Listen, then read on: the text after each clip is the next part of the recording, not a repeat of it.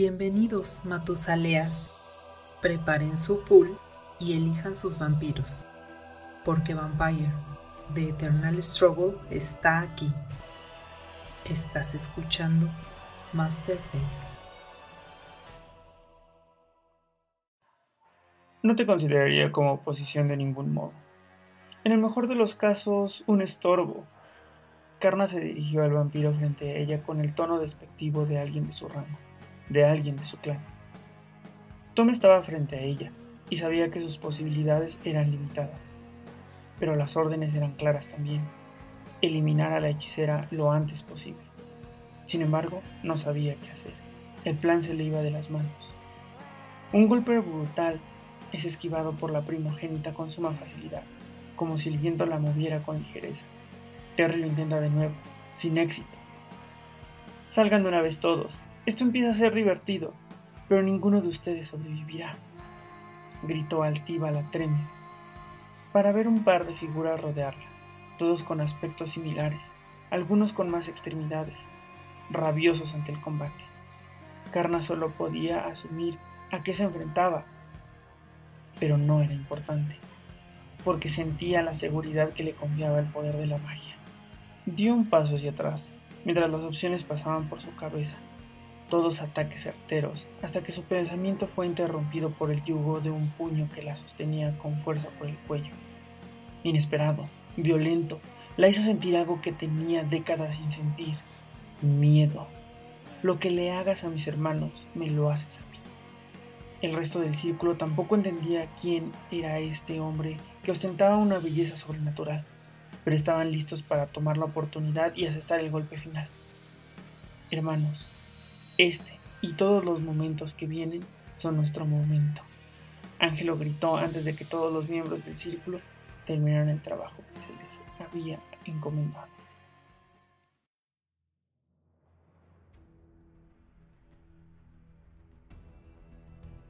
Buenas noches a todos, estamos de regreso en Masterface, estamos en la segunda temporada de este programa completamente dedicado a hablar de Vampire Eternal Struggle. Yo soy Oliver de la Parra y como de costumbre estoy acompañado de Aidan Rodríguez, el aliado que nos robamos de Juárez by Night. ¿Cómo estás, Aidan Rodríguez? Muy bien, muchas gracias. Eh, aquí muy feliz de estar aquí para hablar de otra, otra línea de sangre extraña, interesante y en la que, sobre todo en la que no tengo que hacer mucha tarea porque no hay tanta información de los personajes. Entonces, muy bien. Spoiler alert. Muchas gracias por acompañarnos, Aidan. También está con nosotros Carlos Escobar, el príncipe de la Ciudad de México. ¿Cómo estás, amigo? Muy bien. Y pues no estoy emocionado porque es un clan que nunca he jugado en mi vida, pero siempre he tenido ganas de hacerlo un mazo y vamos a ver qué nos qué resulta de esto, ¿no? Pues sí, es que creo que este este es un este es una bloodline rara. Digo, no es mala, creo que le han hecho mucho trabajo por mejorarla, pero sí efectivamente creo que es complicada, ¿no? Tiene ahí como un juego dentro del juego y seguramente quien está interesado en, esto, bueno, yo creo que debe estar interesado porque representa ahí como cierta dificultad es Luis, que también nos acompaña el día de hoy, eh, que es representante del Club de los Juegos de Mesa, la Casa del Betes en México. ¿Cómo estás, amigo? Bien, muy bien. Y sí, efectivamente, como dices, la verdad es que sí me emociona. Eh, o sea, cuando yo los vi, pues es una, es una cripta toda bien rara, pero efectivamente me gusta esa parte de la mecánica especial que traen. Eh, pues no tanto por la dificultad, pero sí porque se me hace bastante divertido, como que les da un sabor bastante único, que yo creo que ya estamos entrando en esas, ¿no? En las líneas de sangre que además tienen una dinámica muy, muy especial que además de la disciplina y además de sus cartas de clan, les deja otro layer ahí como para darle un sabor único, entonces esa parte la verdad es que me gusta mucho. Sí, que creo que ahora es divertido, creo que en el pasado era frustrante. ¿eh? Creo que antes de ciertas cartas esta Bloodline era más frustrante que divertida. Y a lo mejor Lalo, que también nos acompaña el día de hoy, Lalo que es el content manager de, de Betes México, a lo mejor opina similar. ¿Cómo estás, amigo? Qué bueno que nos acompañes. Hola, ¿qué tal? Saludos, feliz de estar acompañándolos a todos ustedes, compartiendo de este gran juego que nos apasiona tanto. Y este, y yo, y más que nada, más que encantado de venir a platicar y de charlar sobre los la, la, línea de sangre que nos toca hoy, una de mis, también de mis favoritas, va mucho con mi estilo de juego y este, que me va a gustar mucho. Pues muchas gracias a, ti y a todos los que nos acompañan y a todas las personas que nos escuchan. Pero como de costumbre, antes de meternos a hablar ya directamente de los Blood Brothers, vamos a una sección de noticias.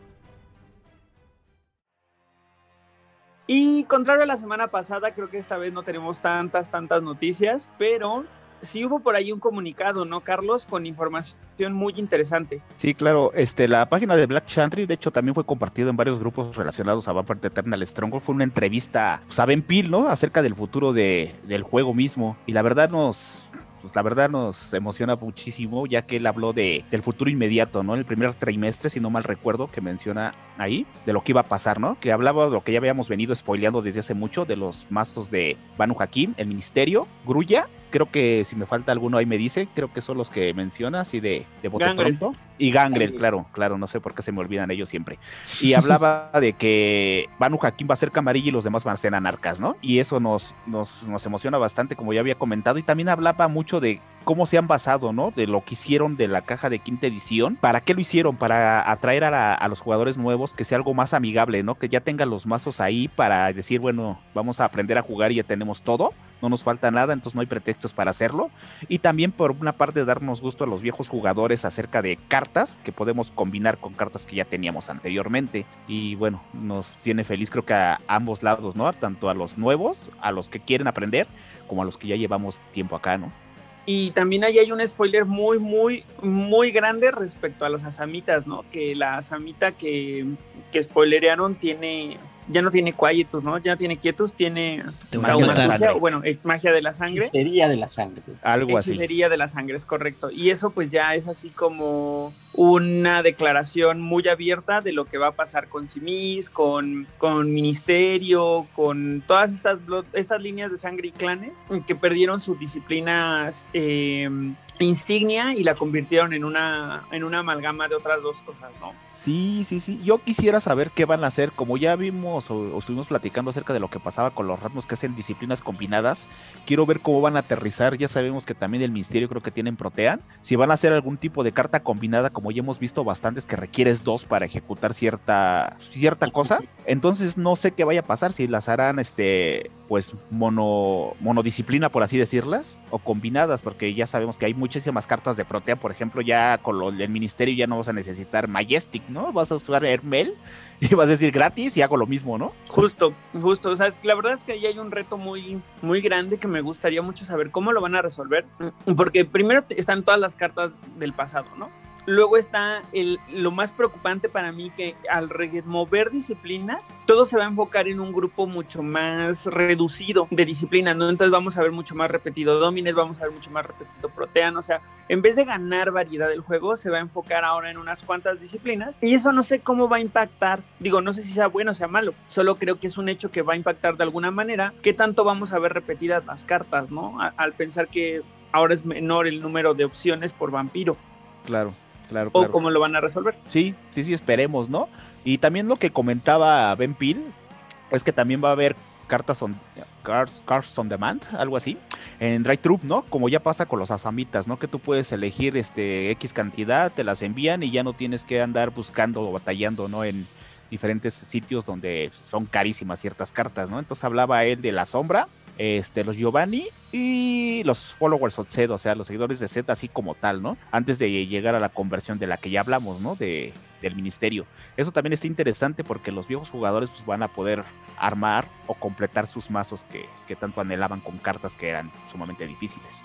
Y, no solamente los, los viejos jugadores, ¿no? Porque finalmente ya también se hizo la aclaración de que los clanes con el nuevo nombre, es decir, Banu Hakim y Ministerio, van a poder usar libremente las, las cartas de clan que estaban dedicadas con los viejos nombres. Entonces realmente pues ahí sacar las cartas de Asamitas y traer las cartas de clan de, eh, de los seguidores de Set, aunque ya no tengan las mismas disciplinas, pues los van a poder usar también los, los nuevos mazos.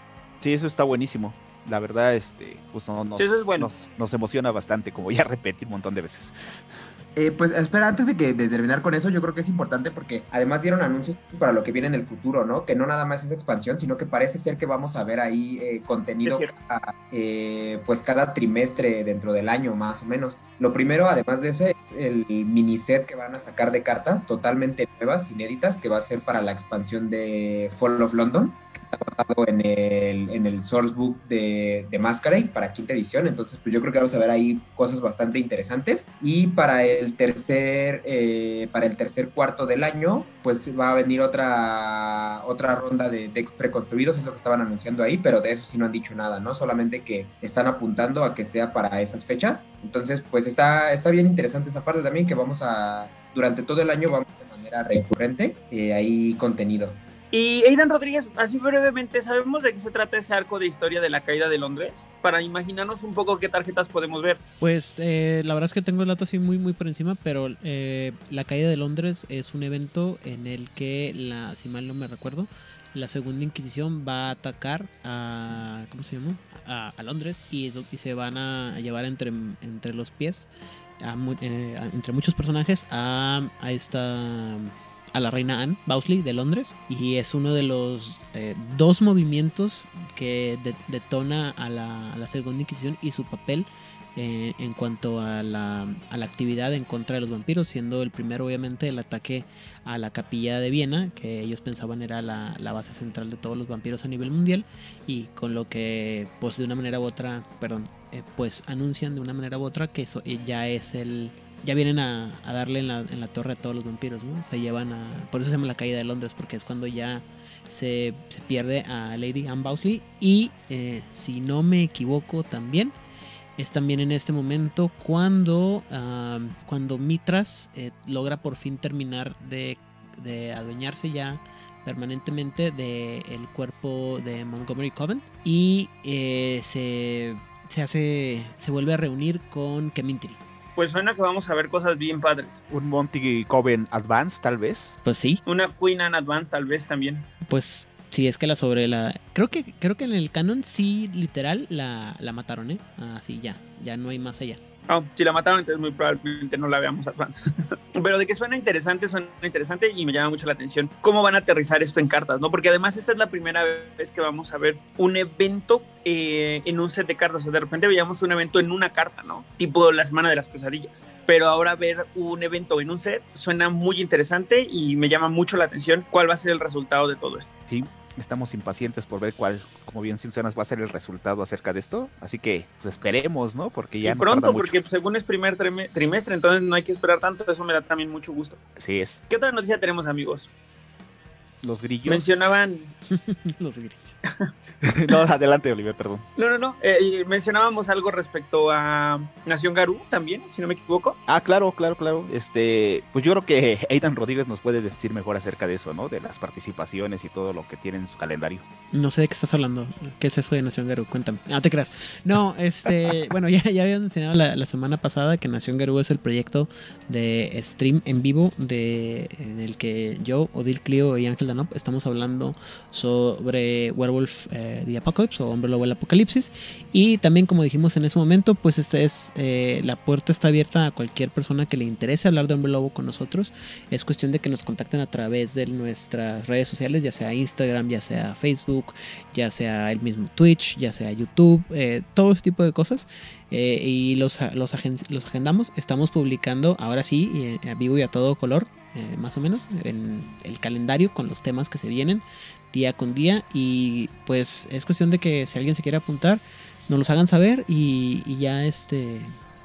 Los, los, invitamos, o sea, es un foro tanto para platicar de algo que nos gusta como para dar sus opiniones, ¿no? Porque, pues, yo tengo mis perspectivas, Odil tiene sus perspectivas, Danop tiene sus perspectivas y a veces puede ser, podemos eh, caer en, en, la costumbre de algo que ya tenemos, muy muy este pensado, pero a lo mejor este ustedes tienen otra opinión y siempre son bienvenidas, ¿no? Este, entonces ahí ahí los esperamos a la gente que quiera platicar con nosotros sobre el tema de Hombre Lobo el Apocalipsis y por esa misma bajo ese mismo tono, recordarles que ahora para el 8 de febrero, si no me equivoco, perdónenme, eh, ya sale eh, World of the Apocalypse, uh, Earthblood.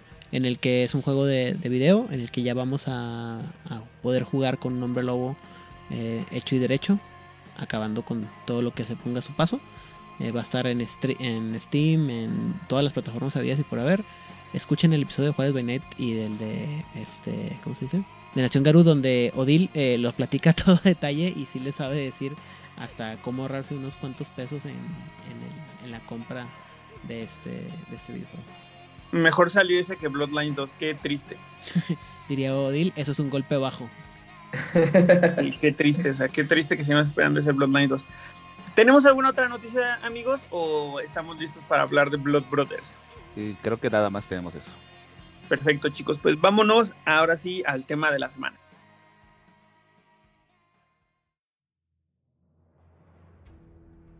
Y esta semana vamos a hablar, como mencionaban al inicio mis amigos, de una Bloodline que tiene un montón de particularidades, un montón de desarrollo en términos del tiempo. O sea, creo que los Blood Brothers no son hoy lo que fueron cuando llegaron en Bloodlines hace más de 10 años. Eh, pero, como de costumbre, antes de meternos a hablar de, del juego mismo, porque no, Aidan Rodríguez nos da el contexto de la Bloodline en el juego de rol. Por favor, Aidan Rodríguez. Claro que sí. Eh, los Blood Brothers o los hermanos de sangre es una, un linaje de sangre muy específico de vampiros, muy raro, eh, que, existe que existe solamente dentro del Sabbat y que fue creado por los Tremer Antitribu y los Kolduns Simitsi en un acto inigualable y nunca antes visto ni después eh, de cooperación para crear lo que es básicamente el guardián perfecto como escalación del experimento que tuvieron los Tremer cuando hicieron a las gárgolas.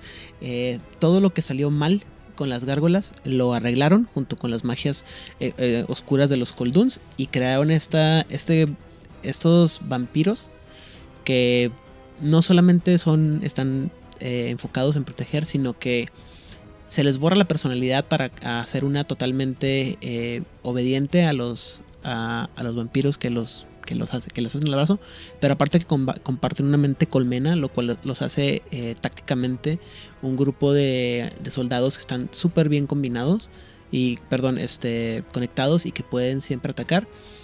Y que tienen una disciplina bien específica con el nombre de Sanguinis, que la, de la cual hablaremos mucho más, más adelante en este programa, pero que de entrada les permite eh, prestarse características y atributos y a veces partes del cuerpo entre ellos para crear una pues una, una fuerza de choque bastante impactante y en sus poderes más altos pues hasta convertirse en un Bosch.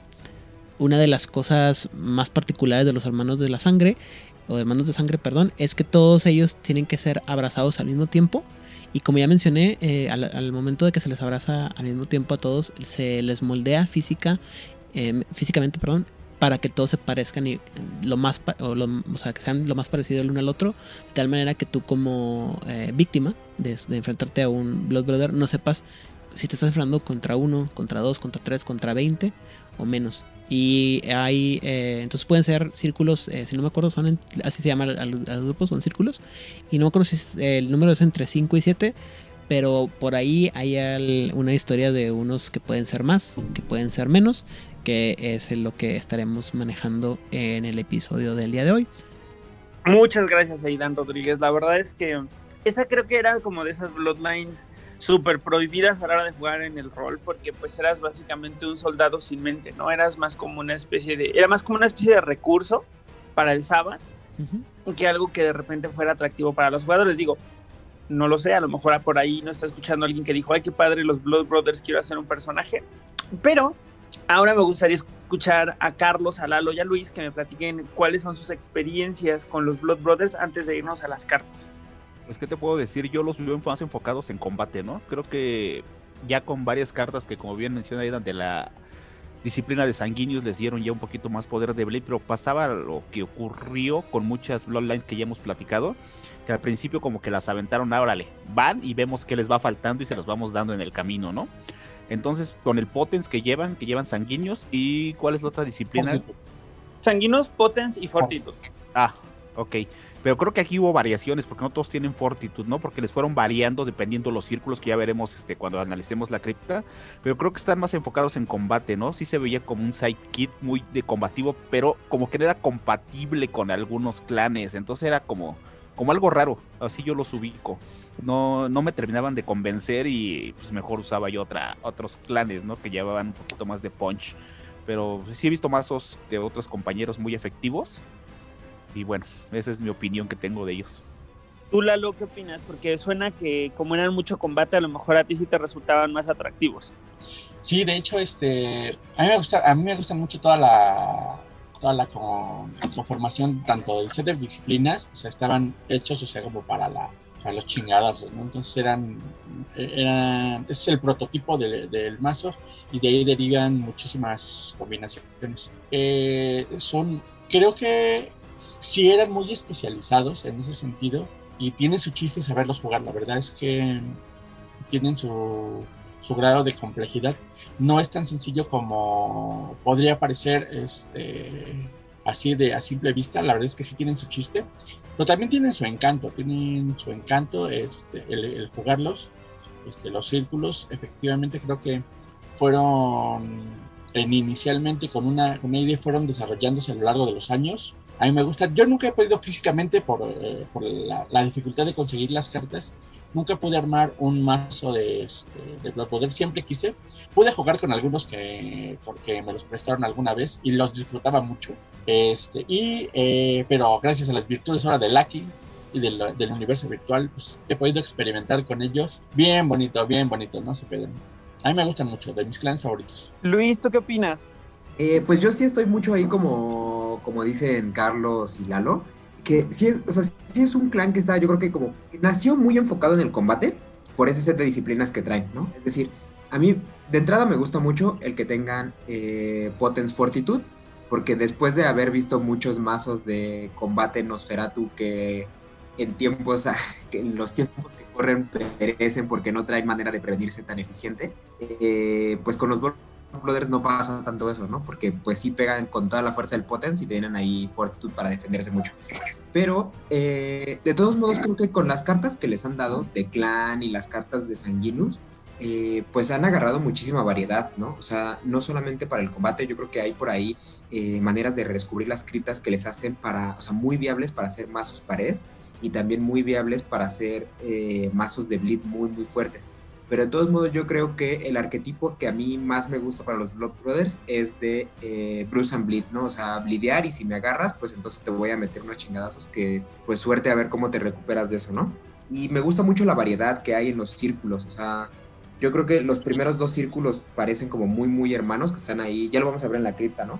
Que están ahí, pues que pocas veces ves diferencia entre ellos pero ya después le dieron esa variedad en disciplinas metiéndole otras cosas ahí bien coquetas y también tenemos esa rareza del círculo de Ciudad de México que pues ya platicaremos.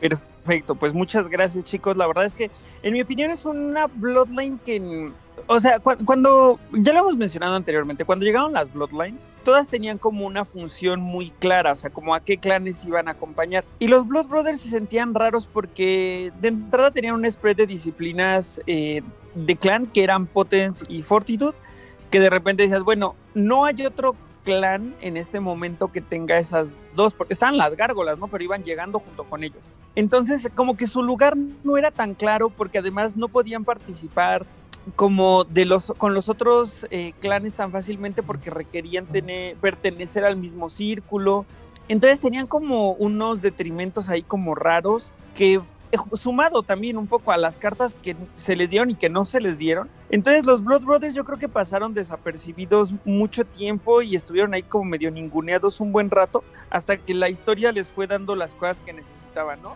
Em, pues sin más preámbulo, ¿por qué no vemos la, eh, la, selección de cartas de Luis para el clan, para ir también entendiendo un poco, eh, pues, qué hace este clan y cómo se les fue conceptualizando?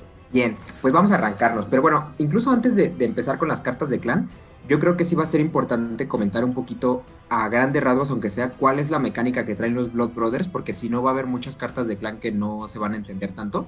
Sí, lo que completamente. es que eh, no solamente por las cartas de clan, sino también por su disciplina insignia que es el Sanguinus, lo que sucede es que se benefician de que haya eh, muchos en mesa y eh, que además sean distintos. O sea, que, o sea, básicamente el escenario ideal para un mazo de Blood Brothers sería el que los cinco integrantes del círculo con el que uno está jugando estuvieran todos en la mesa. Porque así le sacas más provecho a las cartas, porque regularmente las cartas te van a pedir que queme sangre de otros vampiros que no son los que están actuando, o que directamente las cartas las usen otros vampiros del mismo círculo que el que está actuando, o que se giren, o varias cosas por el estilo. Y en ese, en ese sentido es que muchas de las cartas llegan a ayudar ahí, apoyar en esa parte. Y también yo creo que es importante decir, para complementar lo que decía Oliver, que por qué es un clan ahí súper ninguneado y que es, yo creo que para mí es el clan que es más, más, más difícil el que se lleve con, con vampiros de otros clanes. Porque el Sanguinus es la única disciplina que básicamente no sirve de nada si no está en un Blood Brother. Porque el Sanguinus, yo creo que el 90% de las cartas te pide, si no es que todas, te pide así específicamente que sea un Blood Brother y que además sea eh, de comparta un círculo.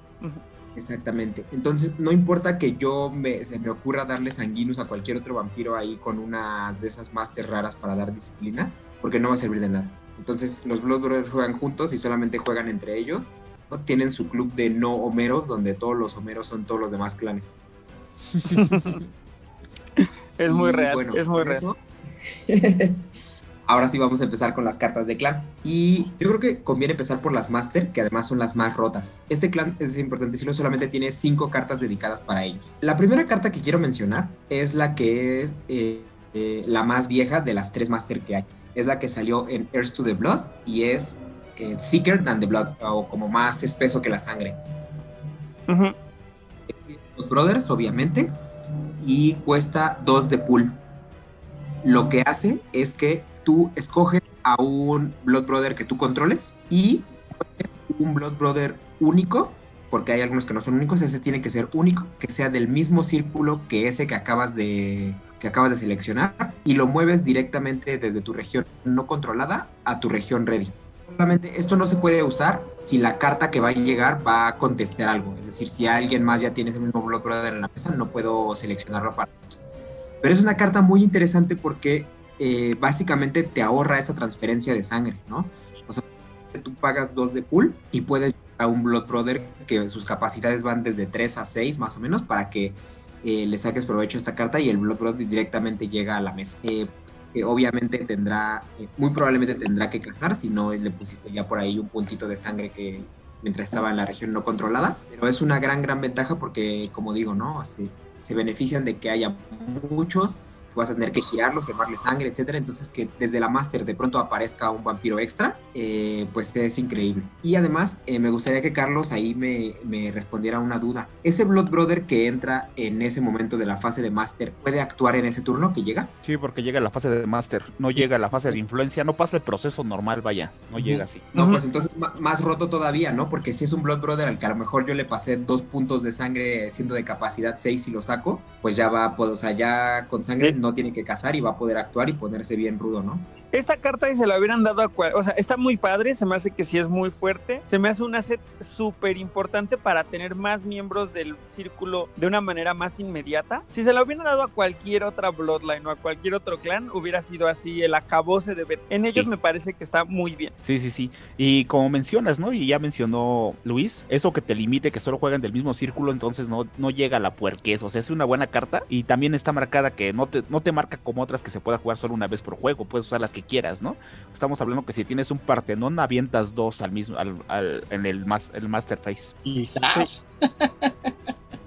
O sea, indeed, porque entonces ahora ya pueden jugar bien todas las cartas pronto, ¿no? Porque antes ya adolecían mucho de decir, ah, tengo que traer y traer y traer y traer, y ya para cuando tengo a mi círculo arriba, ya me mataron. Claro. Pues relativo, ¿no? Porque tampoco son vampiros de gran, de alta capacidad, tampoco es que tarden demasiado en, este, en salir, ¿no? Entonces, además, con eso, esta carta, eso sí los pone muy, muy, muy, muy Pero antes traías, ¿cuántos podías traer en un solo turno? Uno. Y entonces en cinco turnos ya tenías a todos. Dependía también mucho de quién tuvieras atrás, ¿no? Porque es un clan que no interceptaba naturalmente y tampoco redirigía naturalmente. Nada de eso. Entonces, en un muy mal momento podías tener ya los cinco, pero estar en una situación muy grave. O ya estar tan grave que no poder, no poder traer al, al quinto o al al cuarto, ¿no? En cambio, con esta carta en un turno, como dice Carlos, puedes traer a tres. Claro. Y además la sinergia que necesitas, muchas cartas te piden que intervenga otro Brother, ¿no? Entonces, si tienes uno, en- o sea, yo creo que más que nada está enfocado en eso, ¿no? Para apoyar de manera inmediata, lo más pronto posible, este, al Blood Brother que ya tienes en juego. Totalmente. Esta carta me suena que es algo que debió haber salido con los Blood Brothers cuando salió Bloodlines, porque de otro modo se sentía como mal pensado, ¿no? Esto es algo como súper indispensable. Sí, y como bien menciona Luis, esta salió en Hearts of Blood, o sea, ¿cuántos años pasaron para que les dieran una sola Master, no? Mucho. No, sí, no sé si salió, creo que no, Hearts of Blood es lo que estaba revisando, creo que es lo que empezaron a darles cartas. Los Kindred, los Kindred es muy nueva, Sí, ¿sí? los que apenas. No, no, no, pues, o sea, los dejaron muy desvalidos hasta el final, ¿no? Sí, si no me equivoco, Nagaraya. Blood Brothers no recibió ninguna carta de clan cuando salió Bloodlines hace millones de años. No, no, no, no. No. El problema de no tener un como lore que, que te permitiera generar cartas, ¿no? Muy triste, pero bueno, esa es una gran carta. Gran, gran carta. Y bueno, vamos a continuar. Y, y ¿sabes qué? Ahora se van a ver ahora sí con estas cartas que esa parte de, de que de pronto les pesara, como bien dices, el no tener un lore de pronto de dónde sacar ideas. Yo creo que además eso sobre todo es como se gana con la experiencia, ¿no? Porque estos, eh, ahora Black Chantry con esta nueva expansión que sacó, que es Los Kindred, de la cual son eh, las dos cartas que siguen de las que vamos a comentar, eh, arreglaron esa parte de no tener lore con la parte de la mecánica, ¿no? O sea, es decir, 10 años después, o sea, 10 años de estar con, con los Blood Brothers en mesas, de estar probando las cosas que les hacían falta y todo, y de cómo darle sabor a esta Bloodline, al final fue, bueno, no tenemos lore, pero ya hay una mecánica bien establecida en el juego, vamos a aprovecharla al máximo, ¿no? Vamos a explotarla. Y con eso llegaron dos cartas que les dan un increíble poder a los Blood Brothers. Eh, la primera es Blood Buff, como bufo de sangre, ¿no? Como este aumento de sangre, algo así. Es Refuerzo una. Master que, ándale, esa, refuerzo de sangre. No cuesta nada, es trifle, lo cual es importante porque puedes jugar dos en un solo turno. Y lo que hace es que la pones en un eh, Blood Brother ready que tú controles y le da un nivel de sanguinos. Es decir, eh, ya básicamente con esto, en un deck que esté bien armado, se nos acaban los Blood Brothers con sanguinos a básico. Esta carta arregló no solamente a las criptas nuevas, que ya no lo necesitaban tanto, pero arregló las criptas viejas muy, muy... O sea, los más beneficiados definitivamente fueron el Círculo de Torrance y el de Chicago. Porque ahí los vampiros eran ligeramente más grandes. O sea, todos estos vampiros de 5 que no la tenían en superior. eh, como que era un poco un desperdicio, ¿no? Contra una hermana sangrienta de dos, que pues bueno, cuesta dos, pero ya sabes que tenían en, en básico. O sea, creo que ah, e- esta carta arregló a la Bloodline de una manera como pocas, ¿no? Solamente me viene a la mente también el, la carta de, de los Salubri Antitribu, que hace algo similar, y me parece que esta es la piedra angular de cómo se deben de jugar hoy los Blood Brothers. Sí, justamente, pues, ah, es que esta carta es un parteaguas, ¿no? Porque no hay otra No hay otro igual. Ajá, no hay otra igual para las disciplinas que son escasas, por así mencionarlo. Por ejemplo, Ujú. Visceratica no tiene algo similar. Este, Ninguna, bueno, nada más la de código de... Nada más el Beating by the Code, ¿no? Es lo más parecido. Ajá, sí. O sea, esta disciplina no existe y, y es exclusiva para los Blood Brothers. O sea, no puedes llegar a ponérsela a alguien más. Y como tú mencionas, es un gran, gran, gran ajuste de tuercas que les hicieron a ellos. Porque ya están tomando relevancia. Ya cuando hablemos de, de la cripta y hablemos en el futuro no de las disciplinas. Ajá, o si ya estamos hablando de las disciplinas, cuando ustedes escuchen esto, se va- van a ver lo relevante que es esta carta. Sí, porque además es una disciplina que, o sea, digo, no es, no era mala en básico, pero el verdadero poder lo vivías en superior. Entonces, ahí hubo un tema de planeación y formulación de, la- de las primeras criptas muy raro, que afortunadamente se fue arreglando. Y, y esta carta tiene muchas peculiaridades. Digo, antes de pasar a lo siguiente, eh, efectivamente, el tema de que sea trifold está buenísimo. Y también es una de las disciplinas y de las cartas que te suman eh, una disciplina que no te da un más uno en capacidad. Claro. Eso también es interesante. Claro, claro, claro. Sí, pues es como bien mencionas, ¿no? Como dice Aidan, es un refuerzo de sangre, ¿no? O sea, o sea como que te están potencializando o algo así. Quiero entender, ¿no? La perspectiva de la carta para que tu disciplina de clan sea más fuerte, ¿no? Por lo consecuencia, pues puedes usar cartas de disciplina avanzado. Y algo muy relevante de esta carta y lo que mencionamos es que los que están ahorita a cargo de Black Chantry y todo esto son personas que han jugado. O sea, no son personas que dicen, ah, bueno, voy a tomar Black Chantry, pero nunca he tocado mesa, ¿no? Y eso se demuestra en varias cartas que han ajustado bastante bien. Sí, sí, sí, completamente de acuerdo. Creo que tiene todo, tiene todo este enfoque de decir, a ver, ¿cómo le ayudamos realmente a esta Bloodline? O sea, ¿qué necesita? Y creo que la respuesta era muy evidente. Esta disciplina, bueno, esta carta de disciplina definitivamente era algo que le hizo muchísimo bien. Y neta, de nuevo, si se la hubieran dado a cualquier otra Bloodline, en serio, hubiera sido así la roteza absoluta. O sea, no quiero imaginarme que una carta así existiera para dar mi tercería o una carta así existiera para dar eh, Ovea o Valeren, ¿no? Bueno, Valeren sí existe, pero eh, Melpomene, ¿no? Entonces, en ellos era necesaria y era justo. Y, es que, ¿sabes qué?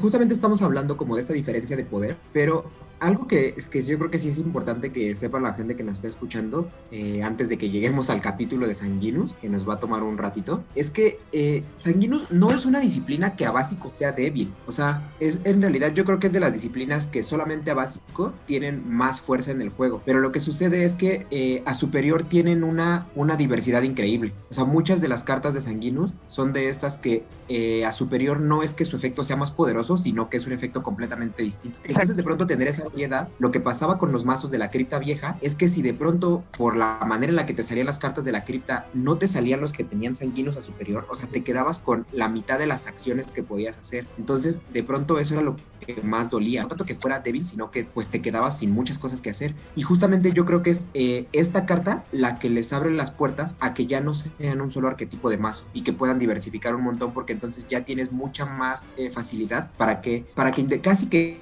independientemente de la cripta que te salga al momento de iniciar el juego, puedas hacer lo que te propones hacer desde el inicio por la manera en la que construyes tu mazo. Y entonces ya podemos ver un montón de arquetipos distintos que a lo mejor no se veían tan fácil en los inicios del juego. Sí, completamente de acuerdo contigo, Luis. O sea, no es que sea una mala disciplina, es que creo que esto es completamente tu punto, ¿no? O sea, si solamente un vampiro puede hacer la acción clave que, que tenías pensada que estratégicamente iba a ser el grueso de tu deck, entonces pues nada más lo puede hacer uno se vuelve muy complicado. Pero bueno, nos queda claro que es una gran carta, que está bien padre y que, envidia para las otras Bloodlines que no la tienen. Pues bien, vámonos a la que sigue. Este van a reconocer seguramente eh, esta línea de diseño porque ya hemos visto cartas parecidas tanto con los Amedi como con los Alubri Esta es una Master que es eh, Achilles Hill, de Aquiles, no cuesta nada, única, pide Blood Brother y lo que hace es que pones esta carta en un vampiro controlado por otro Matusalea y escoges un círculo. Cuando el vampiro está en torpor, todos los Blood Brothers que, es de, que sean del círculo que tú escogiste tienen más uno de bleed contra el controlador de ese vampiro. Y cualquier minion puede ir a quemar esa carta como una acción directa. ¿Qué sucede con esta carta? Yo creo que es eh, justo necesitaban y que además está como muy bien, eh, muy bien balanceado. Eh, digo que reconocen eh, seguramente la línea de diseño porque se parece mucho a cartas que vimos con los Amedi de la bendición de los Loba y se me fue el nombre de la otra, la de Valeren, que es de combate y que si el otro vampiro no está ready, entonces aquel que lo mandó a Torpor o que lo quemó o que lo que sea, tiene más dos al bleed. El bleed, ya sabemos, es la, la esencia para sacar a tu presa, ¿no? O sea, es lo más básico de lo básico para ir y eliminar el pool de tu presa. Los Blood Brothers, hasta cierto punto, no lo necesitaban tanto porque tienen ahí unas cartas de sanguinos y otras cosas que de pronto les dan un poco más de bleed. Pero de todos modos, es decir, no se veían tan, eh, tan débiles en ese sentido como los otros dos clanes que ya comentamos. Pero de todos modos, el talón de Aquiles viene a reforzar este arquetipo de Bruce and Bleed, te voy, te pego y luego te blideo.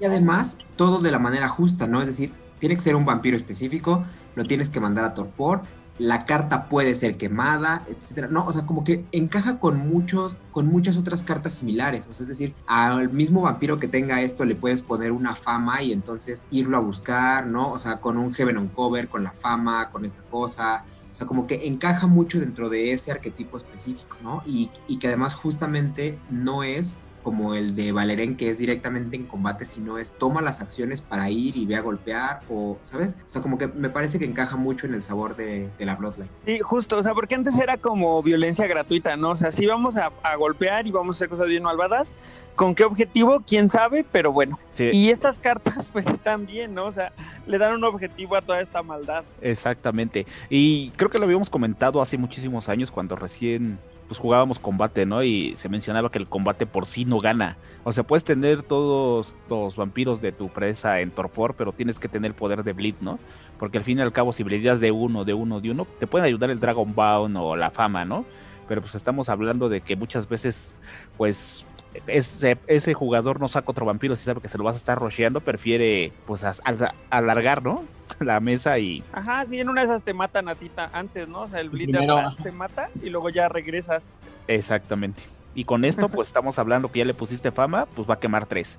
Y tus hermanos de sangre del mismo círculo, pues mínimo van a estar bledeando de dos, ¿no? Si no saca otro, otro vampiro. Sí, sí, la verdad es que esta carta me parece muy buena, ¿eh? De nuevo ya sabemos qué clan desearía haber tenido algo así en algún momento, pero pues ya no hay que mencionarlos porque pobrecitos. Y a lo mejor nos cae la boca de un periodicazo, y entonces mejor ahí nos quedamos. Sí, a lo mejor ahora ya les dan cosas padres. A lo mejor ahora sí. A lo mejor les dan un proxy kiss ahora sí. Ya tenían uno. Va, válgame Dios. No, perdón. Ya tenían uno y ni así, amigo, imagínate. Qué triste. Chale, El carnal, qué punto es que muy buena carta, aprobada, me gusta mucho. eh, Que además y, va pues, en combo con, el- con la otra, la que falta, con la siguiente. Va en combo esa, esa, esa, esta carta. a ver, Luis, cuéntanos cuál es la que sigue. Luis se fue al Banishment o qué? No, no, Alguien no, a Luis. Eh, seguramente Lalo está hablando de la carta de acción que tienen los Blood Brothers, que es eh, Opugnan Knight. Es una carta que dice que solamente puede jugarse una de estas por turno. Es una acción a más uno de sigilo y lo que hace es pones esta carta en juego y destapas, o sea, si eh, unloqueas o desgiras al Blood Brother que la puso, es decir, se convierte en una acción gratuita al final. Y a partir de ese momento, todos los brothers que sean eh, del mismo círculo que puso la carta pueden entrar en combate con otro minion como una eh, acción directa. Y esta carta se quema al final de tu minion phase. Es decir, durante toda tu minion phase, eh, lo que vas a buscar seguramente es entrar en combate con los minions de tu presa, de tu predador. Lo que me gusta de esta carta es que básicamente es- les da la capacidad de tener, de tomar la acción, de entrar en combate, independientemente de lo que sea, ¿no? O sea, solamente dice con un minion. A diferencia de otras cartas como algunas Master, que ahorita voy a, revisar para que no se vaya el nombre, que te restringen a que sean vampiros de tu presa o esta clase de cosas, esta te permite con cualquier minion. Entonces, si tú tienes muchos vampiros en la mesa, es un turno que bien jugado te puede dar muchas ventajas a mediano y largo plazo, porque puedes negociar un montón de cosas, ¿no? Es decir, tú puedes, ahora ya con esta carta de, eh, del talón de Aquiles, puedes ir y buscar un solo vampiro de tu presa y, al- y después dedicarte con, tus, con el resto de tus acciones pa- para, entrar en combate a hacer otras cosas, a irte para atrás y quitarte vampiros molestos, a lo mejor negociar con otro Matusalea que esté ahí eh, con una posición eh, comprometida o al revés con una posición muy fuerte que pueda beneficiarte a ti para ir y quitarle un vampiro que a él le moleste. O sea, puedes hacer un montón de cosas con esta carta porque te abre eh, esa opción de entrar en combate para todos tus Blood Brothers. Sí, la verdad es que esa carta está bien, bien, bien padre. De nuevo juega perfecto con este arquetipo de vamos a ir a golpearte con un objetivo específico. Y algo que me gusta en especial es que desgira al que toma la acción. ¿eh? Así es, totalmente. O sea, es que digo, ya, ya todas estas cartas juegan con ese objetivo, o sea, de, de afinar todo, todo- esa mecánica del combate enfocado. Y no manches, o sea, se ponen brutales. A mí también me parece una carta buena, pero yo le vi un pero. Lo hubieran puesto a dos de sigilo, porque si ven dice que solo puede jugarse una cada turno, ¿qué pasa si te bloquean? A lo mejor sacrifico a mi cartón para que le metas una santa golpiza y ahorrarme las acciones de, los golpes de los demás del círculo, ¿no? Yo la combinaría con Ambush, con Bone Rush, o sea, llevar esto yo no te garantiza que entres en combate. El bloqueo te limita si llevas puras de estas. Entonces la variedad, o esta lo hubieran hecho a dos de sigilo y ahí sería más jugable todavía. Eh, ¿Sabes qué? Yo estoy de acuerdo contigo, pero creo que eso de todos modos es algo que se sentía más eh, antes que ahora. Porque, eh, aunque no vamos a mencionar de las cartas sanguinos, por lo menos ahí hay una que te da sigilo girando otros Blood Brothers y que al final, si la juegas en superior, de esos que giraste puedes de- eh, destapar de nuevo hasta dos, ¿no? Entonces, o sea, estoy de acuerdo con, totalmente contigo en que sí le hubiera caído muy bien que tuviera otro más de sigilo, pero de todos modos, yo creo que si la juegas y la planeas bien y todo, o sea, tienes un mazo bien consistente, seguramente eh, te va a ser muy fácil que termines pasando esta carta con tres de sigilo y que no te cueste eh, girar a otros. Sí, claro. Sí, sí, sí. Yo digo que sí es buena, pero sí me hubiera gustado que fuera dos, porque te ahorras espacios en cartas o usas ese sigilo para el toque final, ¿no? Para ir a blidear, ¿no? Para meter una carta que te puede ayudar a lo demás. Pero bueno, por algo lo hicieron uno de sigilo. También no la querían hacer tan rota, yo imagino. Sí, claro, o sea, y, y es cierto que sí existen esas otras cartas como la que menciona Luis que pueden dar sigilo. Y de todos modos, al final, si alguien te bloquea, muy probablemente termines entrando en combate. Digo, si ya es eh, un aliado ahí desechable, pues qué mala suerte. Pero pues probablemente, aún bloqueándote, pues terminarás en el, en el cometido de entrar en combate con alguien, ¿no? A lo mejor no con todos los minions como querías, pero al menos uno. Sí, claro. Que claro que con un 2 de sigilo, pues no habría ningún desperdicio con esta carta. Sí, pero buena. Sí, es buena, es buena. Quedan más cartas, ¿verdad, amigo? Sí, Una queda carta. una más, que es la carta de combate que tienen los Blood Brothers, que es eh, Three is a Crowd, tres es multitud, eh, cuesta uno de sangre, y aquí este es para que vean cómo va la dinámica, ¿no? Porque tiene la restricción de que requiere eh, un Ready Unlock Blood Brother del mismo círculo que este que la, que la está jugando y que tiene que ser distinto al que está entrando en combate. Y solamente puede ser usada antes de que el rango sea determinado. Es decir, la va a jugar un Blood Brother que no sea el que está peleando directamente. ¿no? Y lo que hace es que el rango a corto y ese Blood Brother que está en combate tiene un preso opcional que solamente puede ser usado para continuar. Entonces te da, o sea, me parece muy útil porque además recordemos que es un clan que en la mayoría de sus vampiros o el último círculo tiene potencia.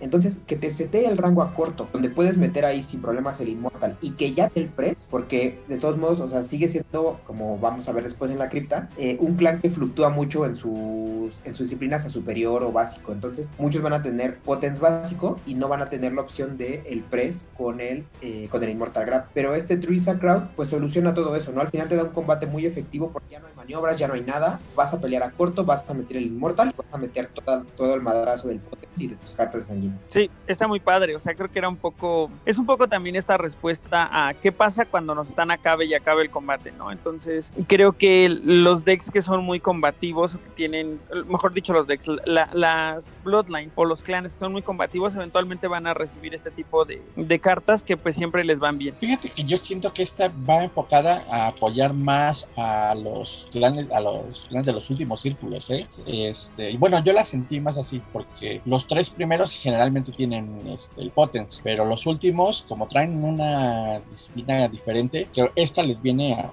chidísimo, o sea, viene muy bien. No porque los primeros no la puedan usar, vaya, ¿no? Pero digamos, ya hay recursos que podrían tener a su disposición los primeros de esta carta, ¿no? Entonces, Sí, sí, eso es cierto también. O sea, creo que todos lo pueden usar y probablemente los que no tienen potens hagan mejor uso de ella, debido a que no tienen potens, pero los que tienen potens van a garantizar un Immortal Grapple bien puesto. ¿no? Pueden, o sea, pueden, pues sí, asegurarse que se van a deshacer de él. Claro, y eso te garantiza que de- la deficiencia de maniobras, ¿no? Porque bien sabemos que el Sanguinius pues no da maniobra.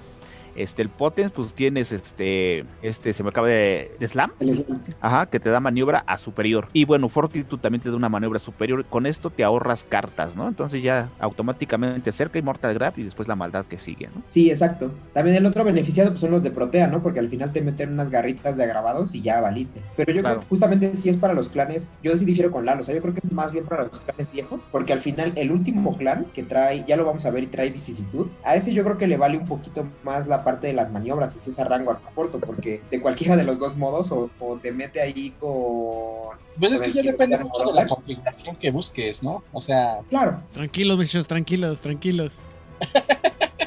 no, sí, Pues o sea, vamos claro, claro, pero, o sea, digo porque, la vicisitud o, o te mete mano agravada No, o te no, no, fuego. Yo sí los invito a que arreglen esto con violencia. Vamos a hacer una mesa Ajá, con la cripta vieja de los Bloodlines y los nuevos de las de Blood Brothers, nuevos y Oh, viejos, y vemos quién tiene es. la razón. El príncipe de la ciudad lo autoriza, así que Sangre por todos lados. Bueno, aquí, amigos. estoy, estoy de acuerdo, estoy de acuerdo, pero quiero decir que aquí los príncipes no tienen ninguna autoridad. Hasta que no llegue un arzobispo o un priscus, yo no, yo no atiendo a nada. Estoy hablando de los jugadores. no de- aquí puro, aquí puro. Blood Yo tengo el Edge, así que quemo el Edge para que Si vienen bien agresivos de las vacaciones, chavos, ¿eh? Sí, sí, sí. sí, ¿eh? Continuemos entonces. Bien, amigos, ¿qué nos falta de las cartas de clan? Creo que son todas, ¿verdad, amigo? Así es. Así es, son todas para que nos vayamos directito a la cripta. Súper. ¿Qué cripta quieren hablar, amigos? ¿Hay alguna que les emocione en especial? Porque a mí estas, la verdad es que nunca fui especial fan de los Blood Brothers, así que nunca tuve un deck. Todas me parecen que están bien, así que si ustedes quieren elegir alguna, ahora es cuando. Sí, yo, yo, yo pensé que ibas a empezar con voy a abusar como todos los, pero me sorprendiste. No, no, no, esta vez no, esta vez no. No se puede. Y en los que siguen sí voy a abusar, así que entonces mejor no. ¿Te sientes bien? Me siento Eh, bien, solo yo- estoy curando. yo- mucho. Yo quiero hacer una Eh, entonces- a ver si A funciona. ver, dale, dale. Este, y aquí necesito la, a ver, eh, bueno, por eso necesito la- el conocimiento de Ada para ver si funciona. Porque como los, digo, los los grupos, este, los círculos de los Blood Brothers eh, son dos, cuatro y seis, ¿no? Según tengo entendido. Ajá. Así es. Pero que- quería preguntar si efectivamente en el lore cada círculo no tiene su propia historia. Era mi, era mi, mi duda.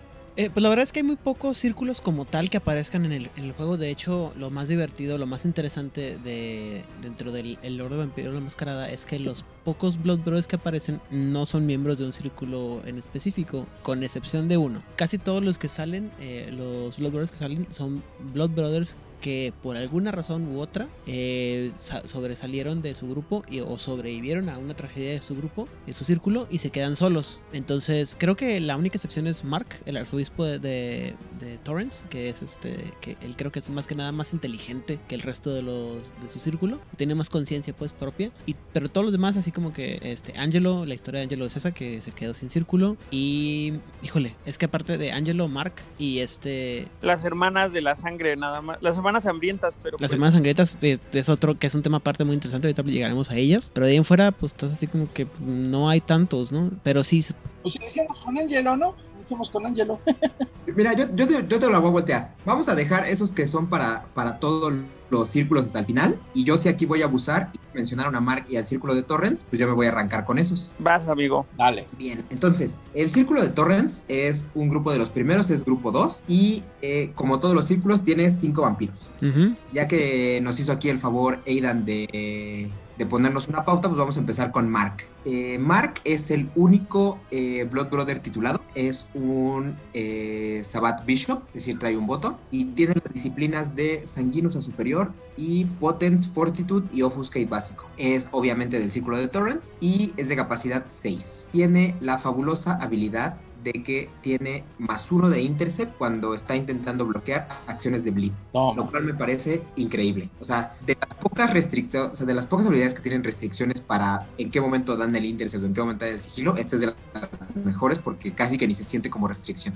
Sí, está muy Sí. bien. ¿Sabes que no mencionamos que también estos este, sujetos son estériles? O sea, no pueden realizar acciones de, de poner un abrazo en juego, o sea, a crear otro vampiro, vaya. Y fíjate Oh, que es cierto. tiene por eso un poco la relación con el, el empoderar de la sangre. El Blood Blue. Creo que tiene por ahí ese, ese- ese sentido. ¿Pero cómo? ¿Cómo? A ver, explica tu maqueta. Sí, o sea, digo, el hecho de que sean estériles, supongo a lo mejor no como un efecto como tal, pero creo que esta parte efectivamente, por eso es que el, el Blood Buff no, este, no sube la, la generación. O sea, siento que, te- eh, bueno, esa fue la interpretación que yo le di cuando, cuando salí. Dije, bueno, supongo que porque son estériles, esta parte de no pueden crecer en generación, tampoco, pues, digamos, es como un efecto a la inversa. Creo Bueno, que se bueno. quedó pasmado Lalo. Sí, creo que alguien lo banisheó. sí, ¿No lo escucharon? este sí, sí, sí, sí, pero Sí. ya cortado. Sí, a lo mejor y sí, ¿no? Pues puede tener algo así de que su sangre. Es que creo que lo de estéril, no, o sea, es por otra cosa, ¿no? No es tanto de que sea la potencia de la sangre, de la disciplina, ¿no? Creo que va por otro rumbo, si no mal recuerdo. Es que como, según yo es que al ser una creación artificial de los simis y los Tremen antitribu, eh, el, el producto es estéril mismo, ¿no? O sea, se tienen que crear a través de una de un ritual, no a través del abrazo, ¿no? Muy parecido a las arimanes, que ya hablaremos de ellas, pero quien quiera entender esto está muy bien explicado en un podcast ahí súper raro que escuché que se llama Juárez by Night. Correcto. No esas casos están medio locos esos chavos. Loquísimos, Sí, sí, sí.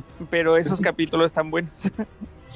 Al final los Blood Brothers son como mulas, ¿no? Juntaron ahí caballos y burros y pues por eso ya no pueden sacar otra cosa.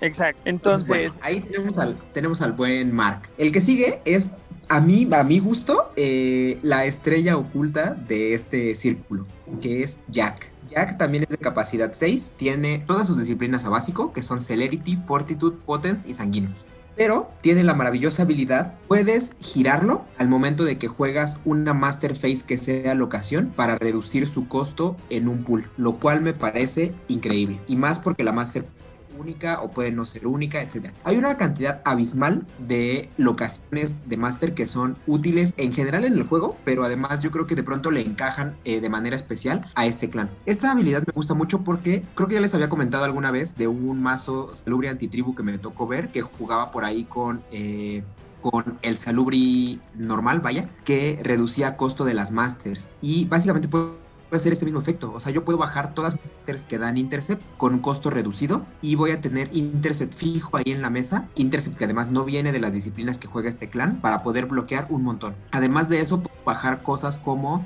las El Power Partenón mismo. Ah, el Partenón mismo, las Power que de pronto hay varias del Sabbath que están bien padres. Puedo bajar el castillo de Hildeberg por un costo menos que además me va a permitir hacer estos pasos de sangre entre mis Blood Brothers, que además si usé la otra Master para que llegaran temprano al juego y de pronto no tenía sangre en ellos, pues ahí puedo usar mi castillo para pasarle un punto de sangre que no tengan que cazar. O sea, puedes hacer un montón de cosas con esta habilidad de Jack y que por si eso fuera poco, trae más uno de fuerza para pegar más rudo. Este vampiro, la verdad es que tiene muchas virtudes, ¿eh? O sea, también sabes qué me gusta de El spread de disciplinas, a pesar de que todas estén en básico, tiene Potence, Fortitude y Celerity, lo cual le abre las puertas a jugar con un montón de vampiros y de clanes, especialmente si estás buscando como cosas de violencia que te abarate los masters, que de la ocasión, que seguro vas a usar para una o para otra cosa, y que tenga ese más uno de fuerza, la verdad sí se me hace un gran vampiro, más allá del simple hecho de ser un, un Blood Brother. Me late, sí, sí, sí, totalmente de acuerdo. Este... Y un gran Anarch. Y un gran Anarch. Y es que Sí. sorprendentemente es una cosa bien rara, ¿no? Yo creo que este círculo de Torrents y creo que también el de Chicago, como ahorita vamos a ver, tienen de pronto esas eh, disciplinas fuera de clan que además tiene como una diferente cada integrante del círculo que de pronto los hace, que dan muchas ganas de anarquearlos a todos. Sí, sí, es cierto, es cierto, es muy, es muy real que,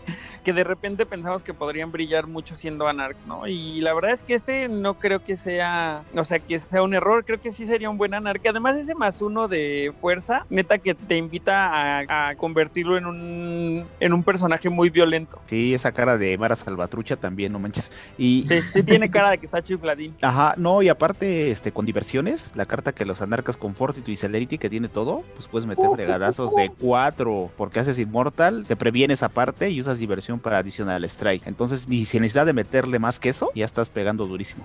Sí, justo. Es que este no necesita nada, mira, con su Fortitude, su Celerity para hacer varios strikes y su Potence para hacer disarm. Este es un asesino en serie. Sí, tal cual. Muy bien, me gustó. ¿Qué otro pertenece a este círculo, amigo? Ok, el otro de este círculo es Truman. Truman es de capacidad 6, tiene las disciplinas de Sanguinus y Fortitude a superior, Potence a básico y un muy coqueto Dominate básico también. Eh, pues yo creo que no, hay muchísimo que decir de este vampiro, pero eh, da mucho gusto de pronto ver eso dentro del círculo, ¿no? Alguien que ya tiene dos disciplinas a superior y que es la de clan el Sanguinus y el Fortitude ahí que de pronto pues también puedes hacer a unos fake drives o cosas así, incluso para las cosas que están bloqueadas, eh, prevenirte con más eficiencia, etcétera, ¿no? A lo mejor no es la disciplina que da esos como saltos tan bestia de pasar de básico a superior, pero de todos modos se agradece. Y además este podía redirigir en que en aquel entonces tenía, o sea, él sí iba así porque sí, por la eficiencia en términos de, de pool contra disciplinas, ¿no? O sea, tenía seis puntos de disciplinas y estabas pagando seis. Y ese Dominate te podía ayudar a mantenerte más tiempo en la mesa redirigiendo. O sea, era, era un gran miembro de este círculo. Sí, sí, sí. De hecho, yo vi mazos que llevaba creo que tres copias de él y ya se acompañaban de los demás, pero él era la estrella precisamente por eso. O para dar el punch final, ¿no? Cuando acá decían de Bleed. O sea, para aventarte un condición y no cosas así. Estaba Sí, ajá. Sí, que nadie esperaría en la vida que este sujeto te jugara un conditioning. Exactamente. Buenísimo. La- También aprobado. Sí, sí, pues muy eficiente. Esta cripta se me hace muy eficiente en términos de costo. Además que todos cuesten 6 está padre. Exacto. Pero ¿con quién quieres que prosigamos, Luis? Muy bien. eh, la que sigue es la personalidad femenina de este círculo, que es Ilse. Ilse tiene sanguíneos superior, potence a superior, tut básico y protean básico. Aquí pues también se me hace interesante, ¿no? Porque no solamente puede meterte unos eh, golpes muy muy duros con el potent, sino que además ya dijimos, ¿no? Tiene, gana press, gana maniobras, o sea, es, tiene grandes diferencias de tener el potent a superior. Y además de eso tiene ahí un protean que de pronto, o sea, no me gusta tanto pensar en las cartas eh, puras de protean porque es muy poco probable que lo juegue con otros vampiros ahí que tenga ella, pero hay unas cartas también anarqueables ahí de protean que meten agravados y que hacen ahí cosas bien locas que también se ven bien interesantes. Pues es que creo que mismo caso que con Mark, de repente llevar unas poquitas cartas de Protean sabiendo que va a salir Ilse y meterle un agravado en un momento apropiado a alguien te puede, te puede ayudar a avanzar en seis. tu, en tu estrategia, ¿no? ¿Cómo, perdón? Un agravado como de 6. No manches. Sí, un agravado como de 6, pues ahí también puede sorprender, ¿no? Bien amable. Nada despreciable. Puede estar coqueto, dirían ustedes. Y también se me hace muy eficiente lo que estás pagando contra lo que estás recibiendo. Poten superior, sanguíneo superior superior me parece que está muy padre. Yo estoy totalmente de acuerdo en que es la eficiencia, de que tienes lo que pagas, pero creo que para este clan de los Blood Brothers, en el que buscas que tengas varios y que sean distintos y todo, no me gusta tanto el pagar 6 por cada uno. Mira, creo que tienes un buen punto, pero ¿sabes qué? Que también creo que esa cripta la podemos ver con ojos muy diferentes actualmente debido a las cartas que han recibido. ¿Sabes? Esta carta, este máster que te permite traerlos así mágicamente y que de repente ya tienes tres Blood Brothers arriba, eh, cuando antes te hubiera tomado más tiempo. Eh, cosas de ese estilo provocan que, o que tengan, por ejemplo, todos también ya sanguinos en superior. Y creo que te ayuda a, a ver a esta cripta, bueno, a este círculo con ojos muy diferentes. Porque contrario a tener vampiros chiquitos como las hermanas o como los que cuestan poquito, ¿no? Que, que de repente pues está bien que lleguen rápido, pero se sienten como débiles ante ciertas cosas. Esta me parece una cripta, bueno, un círculo de nuevo, perdón, un, un círculo muy sólido, ¿no? Por el tema de costos. Sí, claro. Y como bien mencionas, yo creo que la carta les vino a cambiar totalmente la cara al círculo. O sea, ya, ya no se ve, al ser todos del, de la misma capacidad, ya no se ve un círculo, como bien menciona Luis, muy limitado, ¿no? O sea, ya con esa carta en tres turnos y gastando 10 de pool, hablamos si nadie te blidea o hace cosas así, pues ya estás teniendo tres vampiros de 6 en la mesa. Sí, sí, me parece que, que es una buena, o sea, que creo que visualizado de esa manera, terminas teniendo una cripta un poquito más sólida, ¿no? Ya, igual ya, ves, ya veremos las que siguen, pero a mí no me parece como una mala cripta con esto que, de la manera en la que la fueron creciendo con las cartas. No para nada. Y bueno, Eh, creo que tienen razón. O sea, ya viéndolo de esa perspectiva, es cierto. Yo ahí pues nada más le agregaría que eh, el Hungry Coyote pues se vuelve bien importante, ¿no? Para que cuando aunque saques a tus vampiros con es bien acelerados, pues inmediatamente los, los cargues de lo más que puedan, porque el sangre te va a estar pidiendo que quemes ahí cosas. Sí, como bien menciona Oliver o Lalo, no recuerdo bien que el de Heidelberg Castle, sí es muy relevante. Usas Heidelberg Castle, usas la carta antes de que case, pues os lo mencionaste tú, pues le pasas sangre y ya tienes dos vampiros activos para hacer algo más que cazar. Sí, sí, sí, y que de hecho hay cartas por ahí, ¿no? Como de la disciplina misma, el Redistribution, que te permite reorganizar la sangre entre vampiros. Creo que esa carta y esos masters hacen también que, que la cripta jale mejor. Exactamente. Bien. Y pues creo Bien. que ahí se nos acabaron, ¿no? O- o- ah, creo que no he mencionado a Carl.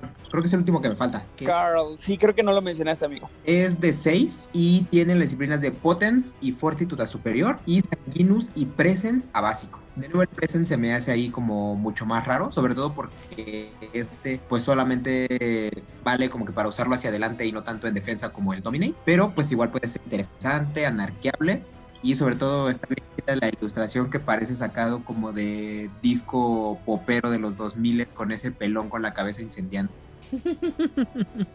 Sí, la verdad es que a mí lo que no me gusta de este, de, de estos círculos primeros es que de repente les daban cosas como muy para todos lados, ¿no? No había como sinergia entre las disciplinas que eran fuera del clan. Entonces que uno tenga Dominate y que el otro tenga Protean y que el otro tenga Presence y que el otro tenga Offuscate, como que se sentía un poco como de, ok, juntos no vamos a hacer nada, y si nos separan para que se utilice ese Offuscate o ese Presence o ese Dominate, menos vamos a hacer algo, ¿no? Entonces, no soy muy fan de, del set de disciplinas fuera del clan, pero el, el círculo en sí se me hace estable, se me hace sólido y con las cartas que han recibido con el tiempo, pues más todavía. Sí, mucho más potentes todavía. Y sobre todo yo lo quería mencionar porque a mí sí, la verdad es que a mí, a mí sí se me hace muy, me llama la atención la idea de hacerlo pared, o sea, de ponerlo a paredear con ese ahorro que te da Jack para poner tu intercept fijo. O sea, yo creo que puede ser ahí una pared interesante porque puede irse muy para adelante porque al final el intercept te deja, o sea, es mucho ahorro de cartas, o sea, te,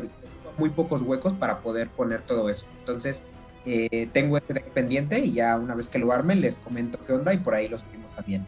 Sí, sí, sí, Sí. eso me interesa bastante, ¿sabes por qué? Porque al no tener una disciplina que bloquea, pues dependes de locaciones, ¿no? Y muchas veces, por ejemplo, te viene un bleeder con 5 o 6 de intercept, tapeas todas tus locaciones y en el segundo intento pues ya no vas a poder y mueres. Pero sí me gustaría ver cómo, cómo vas a solucionar eso. Estoy ansioso. A mí me interesa ver que lo publique porque como se publicó el deck así, algunas personas lo probaron y hasta nos dejaron por ahí eh, su impresión del deck y pues eso está súper bueno, así que que publique ahí Luis otro de sus decks y que la gente lo pruebe y de nuevo nos diga cuál es el feedback y qué sintieron jugándolo, qué le cambiarían o incluso sus propios decks, ¿no? Eso está súper bueno.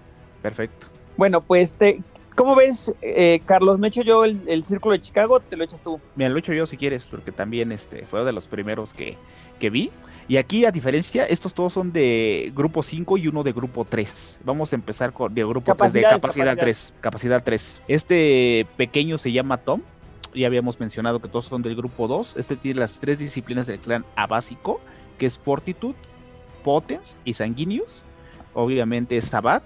Y cartas que requieren Sanguinius le cuestan a Tom uno de sangre adicional. O sea, no manches, es de 3 y te cuesta las cartas más. No, este está sumamente triste. Yo no lo llevaría. No, tampoco. ¿Cómo para qué, no? Exacto, es un desperdicio. Le tienes que poner otra carta para que se vuelva sanguíneo superior. Y de todos modos le va a costar más. Me parece que este en especial está súper mal planeado. Habrá que ver, ¿no? Como bien hemos mencionado, a lo mejor alguien con más imaginación que nosotros le va- nos está escuchando están diciendo que no digamos anteses, pero si tienen esa posibilidad, pues también que ahora los mazos que va a publicar Luis, que nos hagan el comentario ahí, ¿no? Y yo, ¿sabes cómo lo veo? Yo lo veo como una bolsa de sangre. O sea, yo creo que Tom es simplemente que lo quieres por el nombre, no por otra cosa, sino por el nombre. O sea, finalmente es otro vampiro que puedes estar girando, que puedes estar quemándole sangre para hacer tus cosas de sanguinus con los demás. O Claro. sea, él, él al final se va a convertir en uno más de sigilo, uno más de bleed, en uno más de fuerza, etcétera, pero nada más. Y después, eh, pues yo creo que ese problema lo arreglaron con el New Blood, ¿no? Pero lo dejo ahí para comentar. Ah, claro, Mm. claro, claro. Pero bueno, creo que este no es nada relevante. Igual, como bien mencionamos, si alguien tiene más imaginación que nosotros o ideas más innovadoras jugando Que creo que Luis tuvo una buena idea. ¿eh? Creo que sí es cierto de a lo mejor no es estrella y no va a jugar el nada, pero lo vas a estar girando y va a estar pagando la sangre que tienen que pagar los demás. Ahí está bien. Sí, a lo mejor porque no su nombre no termina en I, por eso está todo pinchito, Sí, ¿no? Porque le falta experiencia para que le sumen la otra M y la Y. Entonces ya se Exactamente. quedó a medias. Bueno, aquí vamos, los voy a agarrar así como viene en orden alfabético, porque como viene mencionado, pues no, nunca he armado un mazo, entonces no le tengo cierto aprecio a ninguno. Pero vamos a hablar de Barry, que este sí tiene la I, este ya se ganó su otra R.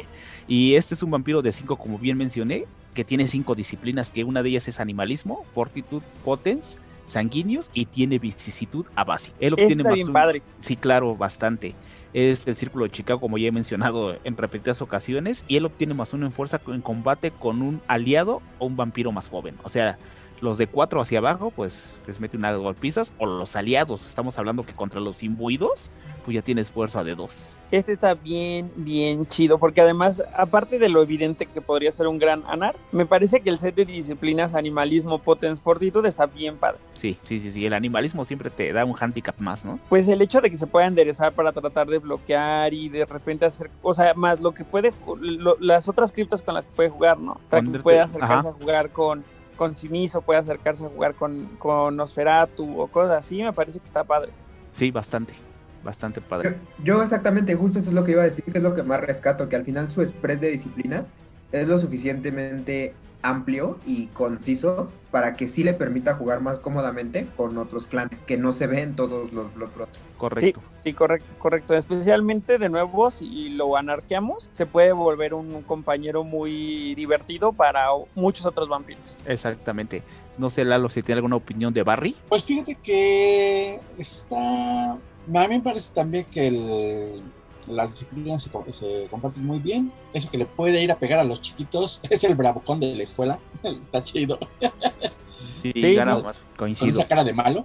pues, ¿qué más quieres? Claro, bueno, creo que esta, este círculo es muy rápido. Vámonos con el que sigue, a menos que tengan algún algo en particular que mencionar. Vámonos con Jerry. Jerry tiene sanguíneos a superior y las tres disciplinas que tiene a básico son Potence, Fortitude y Celerity. Otra vez el Celerity aparece ahí, que ya vimos otro del diferente círculo, ¿no? Porque si los quieres jugar anarcas sin importar el círculo, a lo mejor puedes jugar Potence, Fortitude y Celerity o cositas así, sin llevar las cartas de sanguíneos, que también te puede dar algo diferente, ¿no? Ya vemos que el Potence por sí mismo es brutal, pero pues, igual con ese Celerity puede combinarse con el del otro círculo, que pues, no, mejor no está tan descabellado, ¿no? Y durante tu Master Phase, tú puedes mover cualquier cantidad de sangre de Blood Brothers en, en el círculo de Chicago a cualquier otro Blood Brother en el mismo círculo, o sea, les puedes quitar sangre a los demás para movérselo a...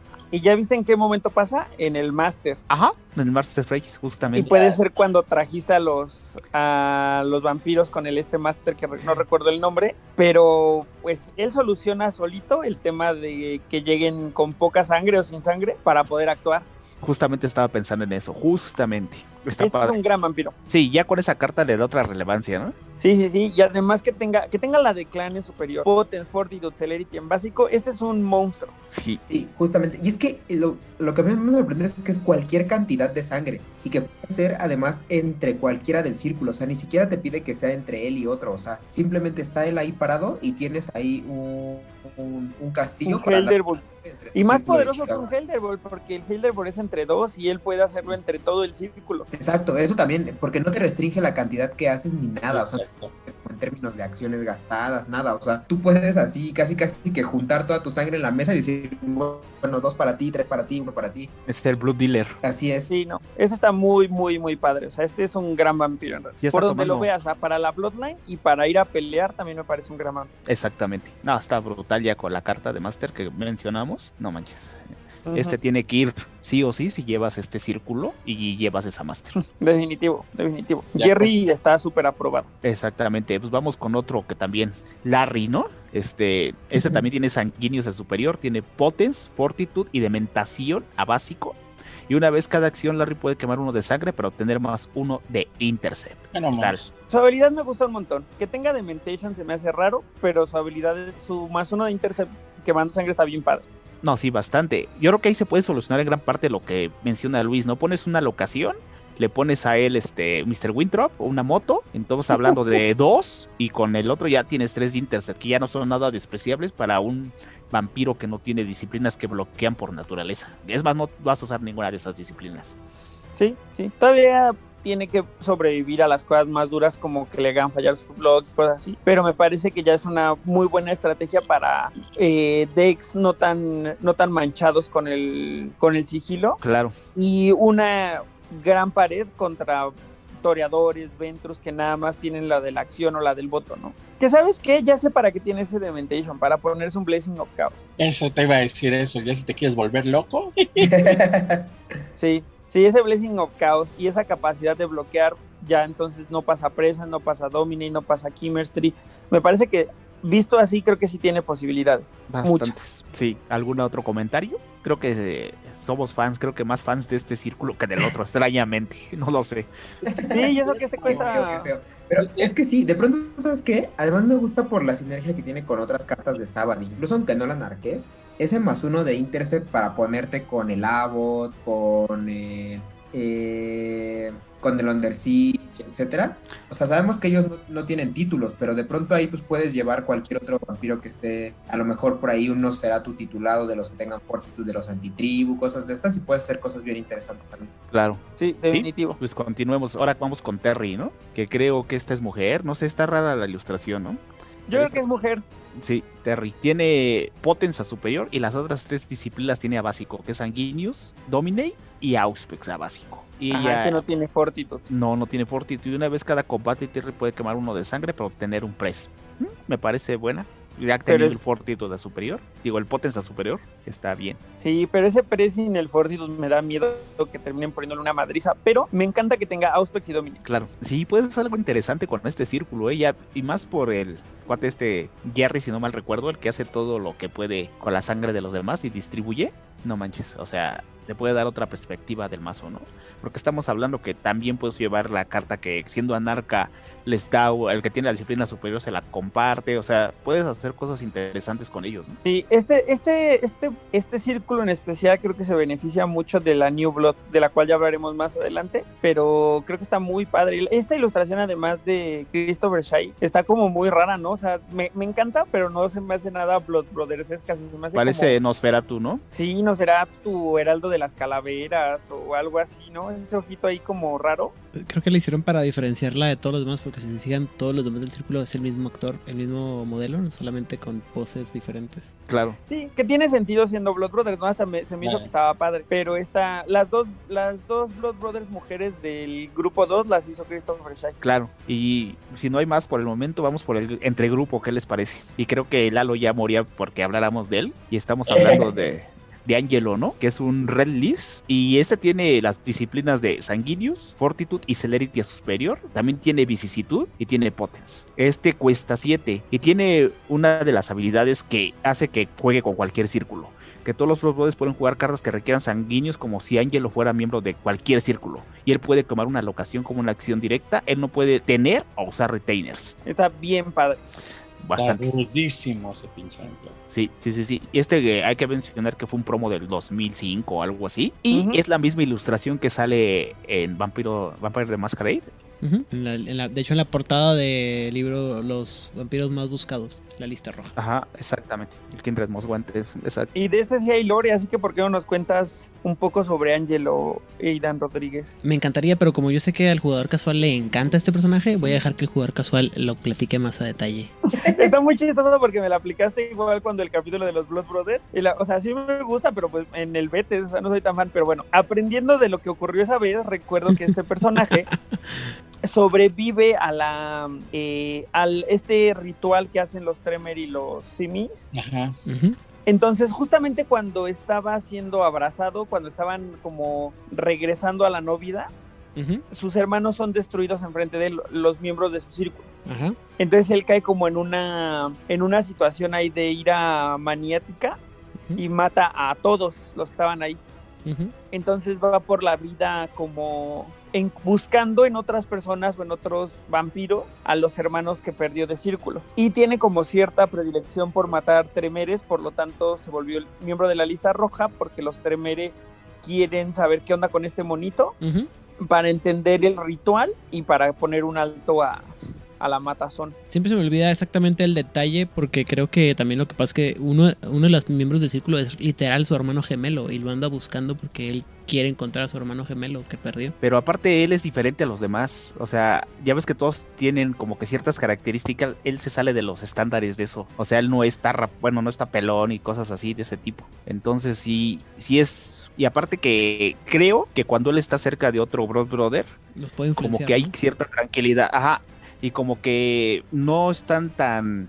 No tienen tantos blackouts. O sea, tiene algo especial este sujeto. Ah, no, ya, ya me acordé, amigo. No es tanto el tema de cómo luce, porque al final el tema de cómo lucen, ellos decidían más o menos cómo querían que lucieran todos, sino el tema de que no estaba wipeado de la mente. O sea, Ándale, sí se eso. Tiene un tema de, o sea, mantuvo su voluntad contra los otros que llegan así como si estuvieran en blanco. Entonces todavía tiene voluntad, tiene memoria y tiene como sus propias ideas respecto a qué quiere hacer. O sea, no es como un, como un esclavo de la mata. Exactamente, y creo que más que nada lo quieren agarrar por eso, o sea, no tanto, obviamente para matar a los Tremer, pero tanto para estudiar y ver por qué él es Sí. diferente, ¿no? Sí, más que nada porque los Tremer, eh, eh, los Tremer de la, de la camarilla no, en- no saben cómo fue el proceso para crear a los Blood Brothers y dicen, changos, es, eh, necesitamos que lo, necesitamos este, recuperar ese conocimiento. Sobre todo, eh, el- aquí el tema es que eh, los Blood Brothers es un experimento que, como ya mencioné, lo hacen los Tremer de tribu con los Koldun Simitsi del Sabbat, específicamente Goratrix, que Goratrix y, es, es de los que había creado el ritual para las gárgolas. Y cuando Goratrix se sale del Sabbat, él se lleva el secreto de cómo hacer las gárgolas ah, hacia, hacia el Sabbat. Y pues, digo, aparte ex- de, los problemas que tuvimos con las gárgolas que se independizaron y demás.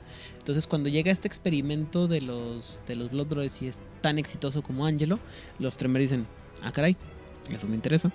Entonces lo andan buscando porque quieren ver cómo replicar ese experimento en un tipo de ingeniería inversa. Pero también el problema pues es que Angelo es un hijo de la chingada y se los está cargando a todos al que se le ponga enfrente, ¿no? Exacto. Sí, es correcto. Y es muy triste que le haya tocado que el grupo 4 sean las hermanas. Si le hubiera tocado con el grupo donde viene Danilo y Gabrilo y ¿Por Kirilo. qué?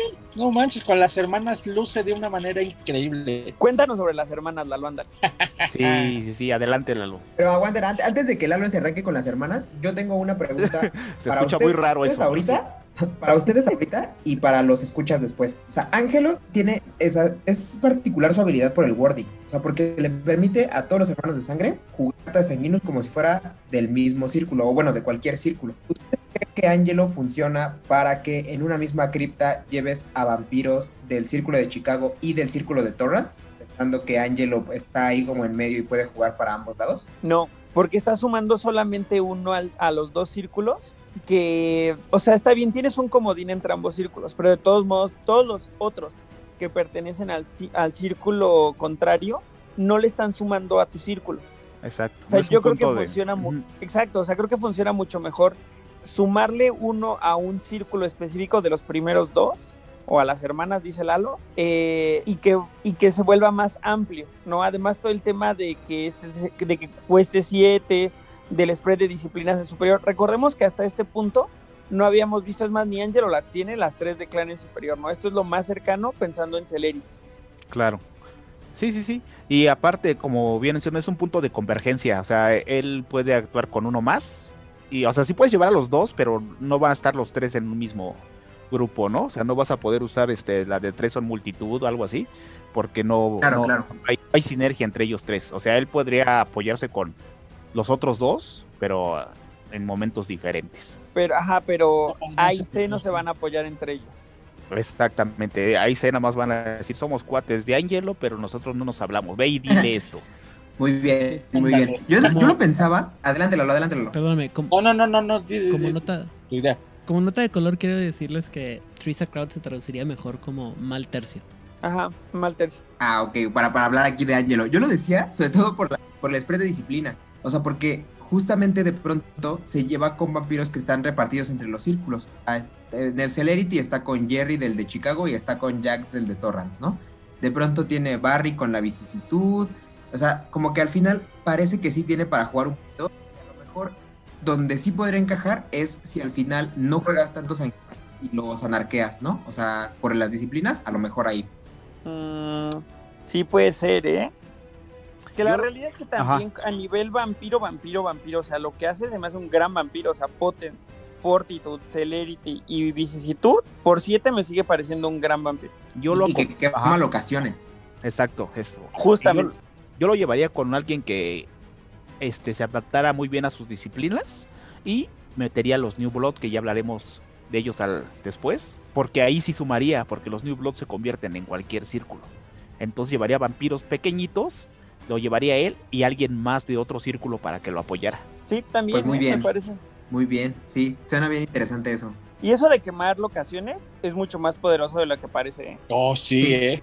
No, eso es rudísimo, eso es rudísimo. Es el caos y la destrucción andando ese Angelo. Así es, o sea, si ya vimos lo poderoso que puede ser las locaciones con el otro las ahorras su costo, pues ahora volteasela y pues no quiero ver el pool que te gastaste para nada. Exacto. Pues adelante, Lalo, continuemos con las hermanas. Bueno, pues- pues llegamos al honroso y memorable círculo de la Ciudad de México del grupo 4. Esto está bien chido porque básicamente son un vampiro.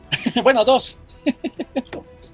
Pero este, este círculo tiene características muy interesantes que seguramente ahorita Aidan nos va a contar esa obscura historia. Pero bueno, eh, lo integran las, el círculo de la Ciudad de México son las hermanas hambrientas, mayores y menores. En el caso voy a empezar por la menor, que es la, hermanas hambrientas menores, que tienen sanguíneos y potencia básico, son de capacidad 2 y tienen el, este, el rasgo de que cuando entran al juego, ellas pierden, este, ellas queman dos de sangre cuando son controladas, cuando entran en el, entonces esto, o sea, básicamente el siguiente turno que entran es, este, es alimentarse, ¿no? De ahí la condición. Eh, y el otro vampiro, las voy a hablar en, grupo porque tienen que ver, este, la hermana hambrienta mayor es igualmente de capacidad 4 con las disciplinas eh, básico, fortitud, potencia y sanguinus. Y igualmente cuando ellas entran en juego, eh, ellas queman dos de sangre, ¿no? A diferencia de las menores,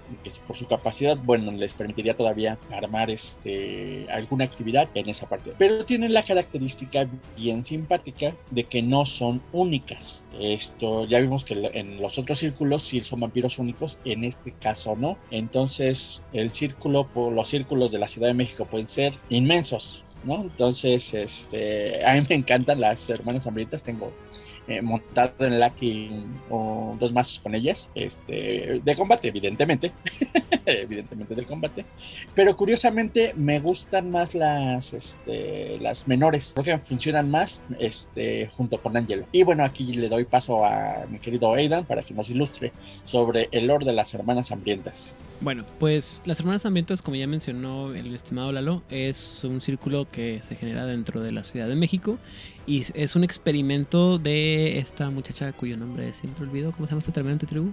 Elena Mendoza. Elena Vázquez, Mendoza Vázquez. Esa, mira, Elena La Mendoza. polvorón. LMB. polvorón. EMB. Esta muchacha lo que hace, ella es de las, se supone que, sí, a menos que mal me recuerde, es de las que de las que participó en la creación de los originales Blood Brothers y ella busca la manera de mejorar el diseño. Entonces, originalmente, como ya mencionamos, pues los Blood Brothers son este, estériles, no se pueden eh, reproducir porque es una, es una cosa de diseño. Pero Elena, siendo Elena, dice, "Mm, creo que esto pudiera mejorar. Entonces, ¿qué es lo que hace? Busca la manera en que se pudiera ah, reproducir los Blood Brothers, aunque fueran en condiciones muy específicas, sobre todo cuando tienes una- un buen Blood Brother, ¿no? Entonces, lo que genera, lo malo es que no, creo que ese, es en está en medio del ritual cuando la est- está armando. Y es cuando pega el. ¿Cómo se llama? Eh, ah, el terremoto del 84, ¿no? O algo así. Algo le pasa que el punto es que. el- 85. el 85, gracias. Que eh, se le interrumpe el ritual. La criatura sí es creada, pero no como ellos creí- querían. Entonces, estas mujeres escapan. Bueno, esta- esta- no se escapan, sino se quedan solas. Y eh, empiezan a alimentarse.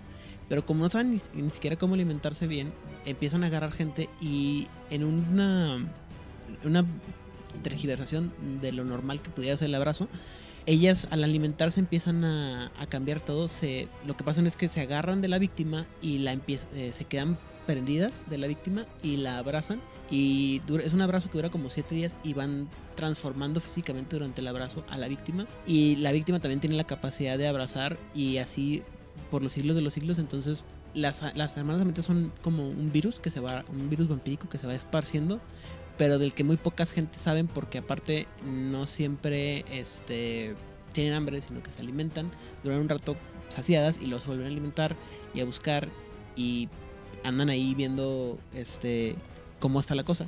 El punto es que realmente no sabemos cuál es el origen de la de cuál de todas las, las hermanas hambrientas hay. Creo que se supone que hay como 7, 8 cuando cuando vemos en, en- ¿cómo se llama? En el libro de la Ciudad de México Nocturno o México City by Night. Pero el punto es que en potencia, tú, tú como narrador tienes un antagonista o un, una- un personaje que puedes sacar y sacar y sacar porque no sabemos realmente cuántas hay.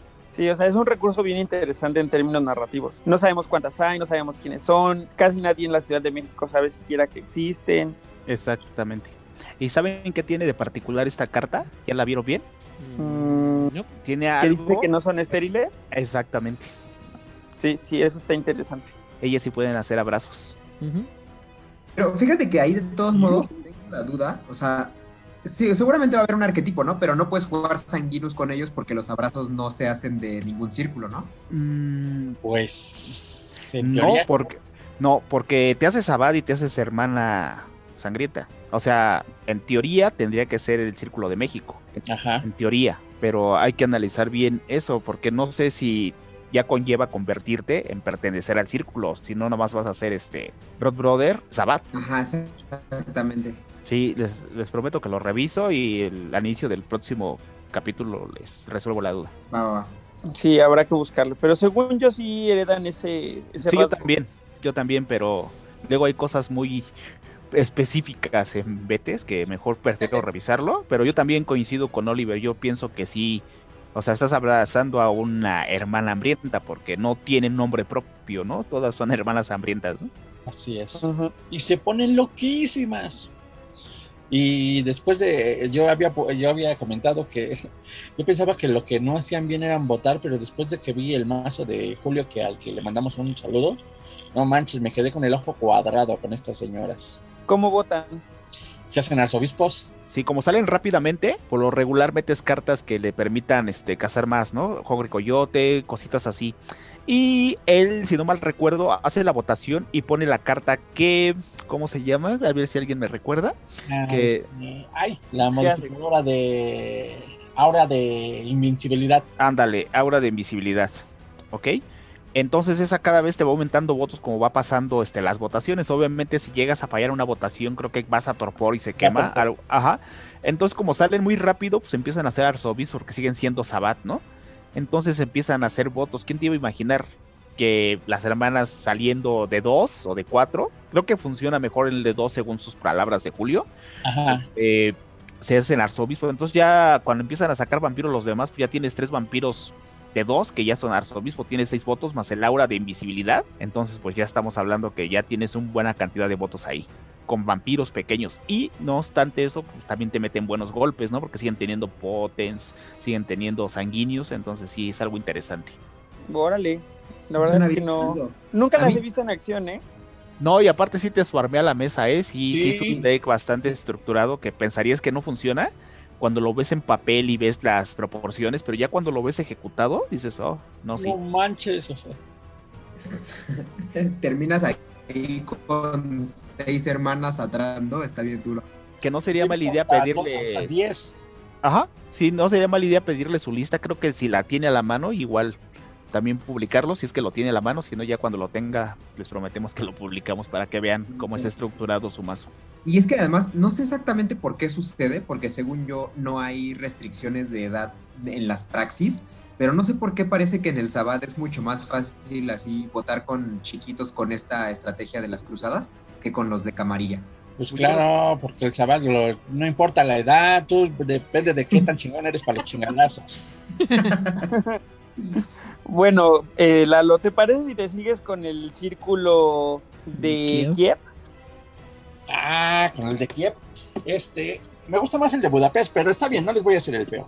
Este, pues, ese, ese es el siguiente grupo ese de grupo 5, los hermanos del grupo 5, y como ya hemos visto, son, este, son de los últimos círculos que han salido. Este es el círculo de Kiev, eh, igual son Sabbath, y eh, está integrado por estos mapas que tienen la característica muy particular de que ellos, su disciplina, digamos, como que común o de, de- de grupo, de círculo, cambian el potence por, por el protean.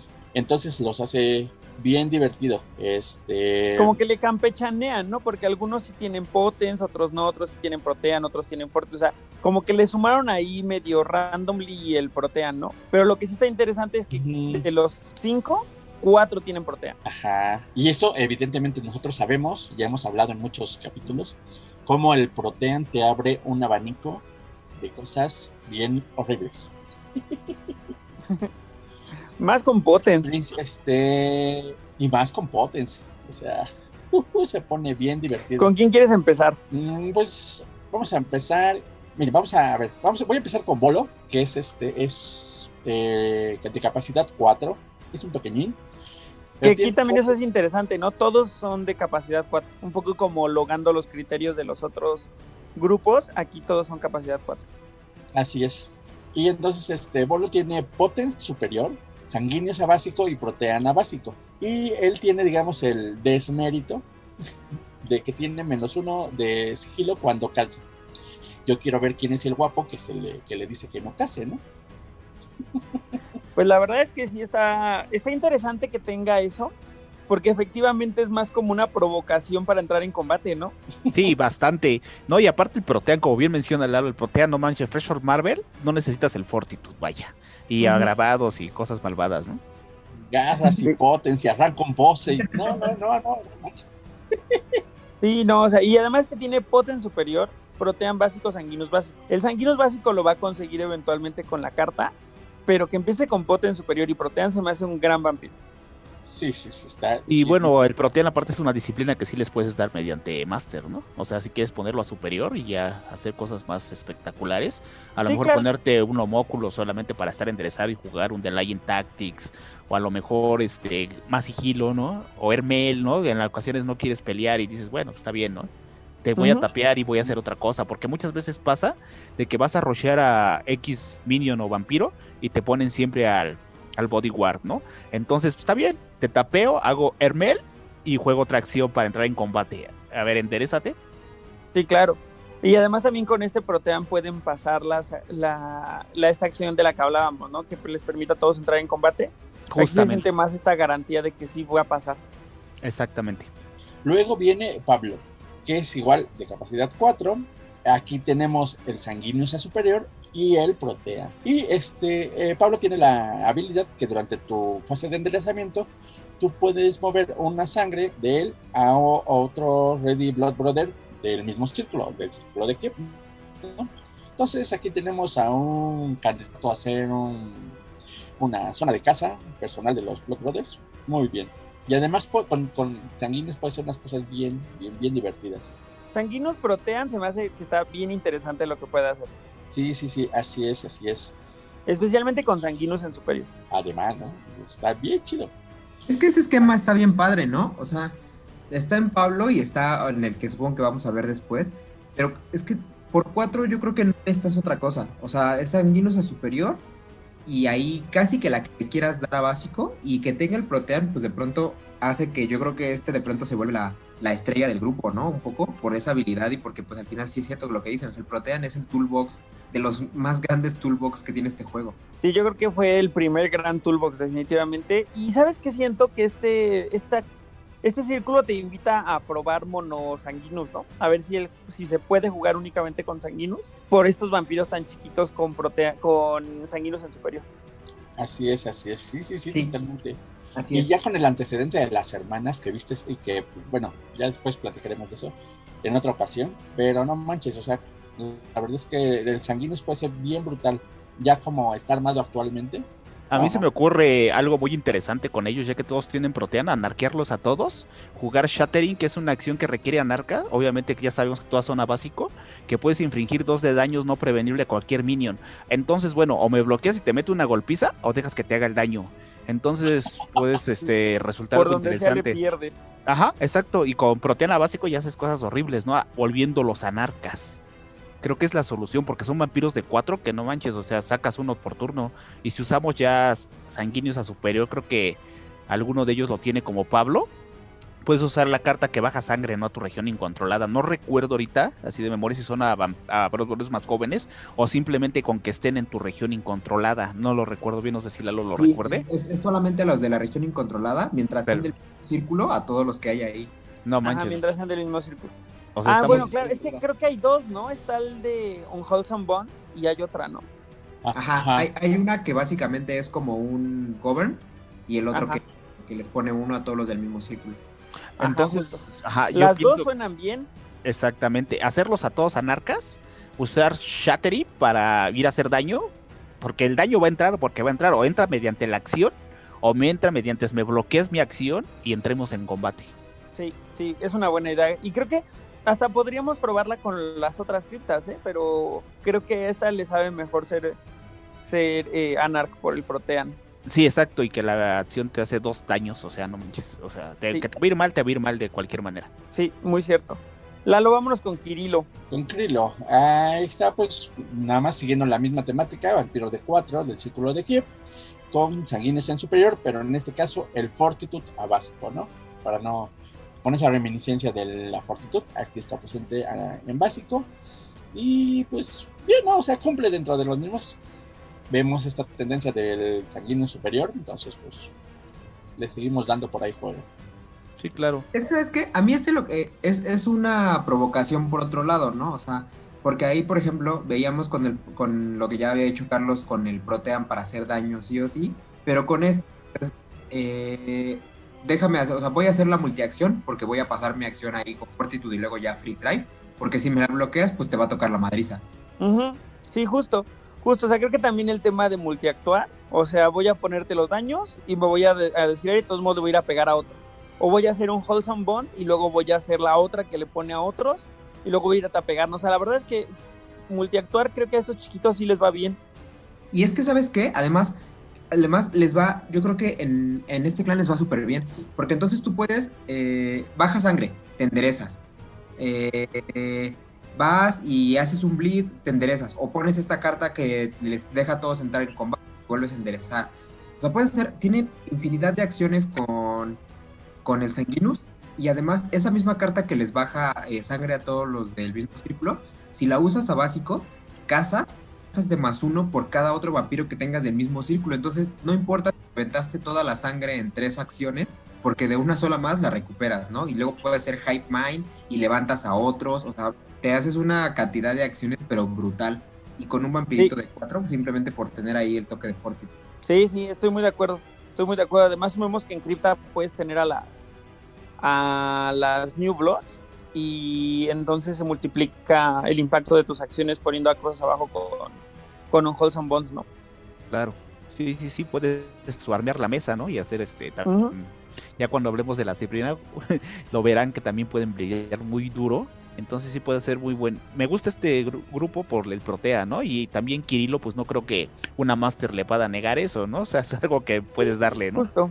Gabrilo, amigo. Gabrilo es también de 4. Aquí tenemos eh, las disciplinas, tenemos Potens a básico, Protean y Sanguíneos a básico.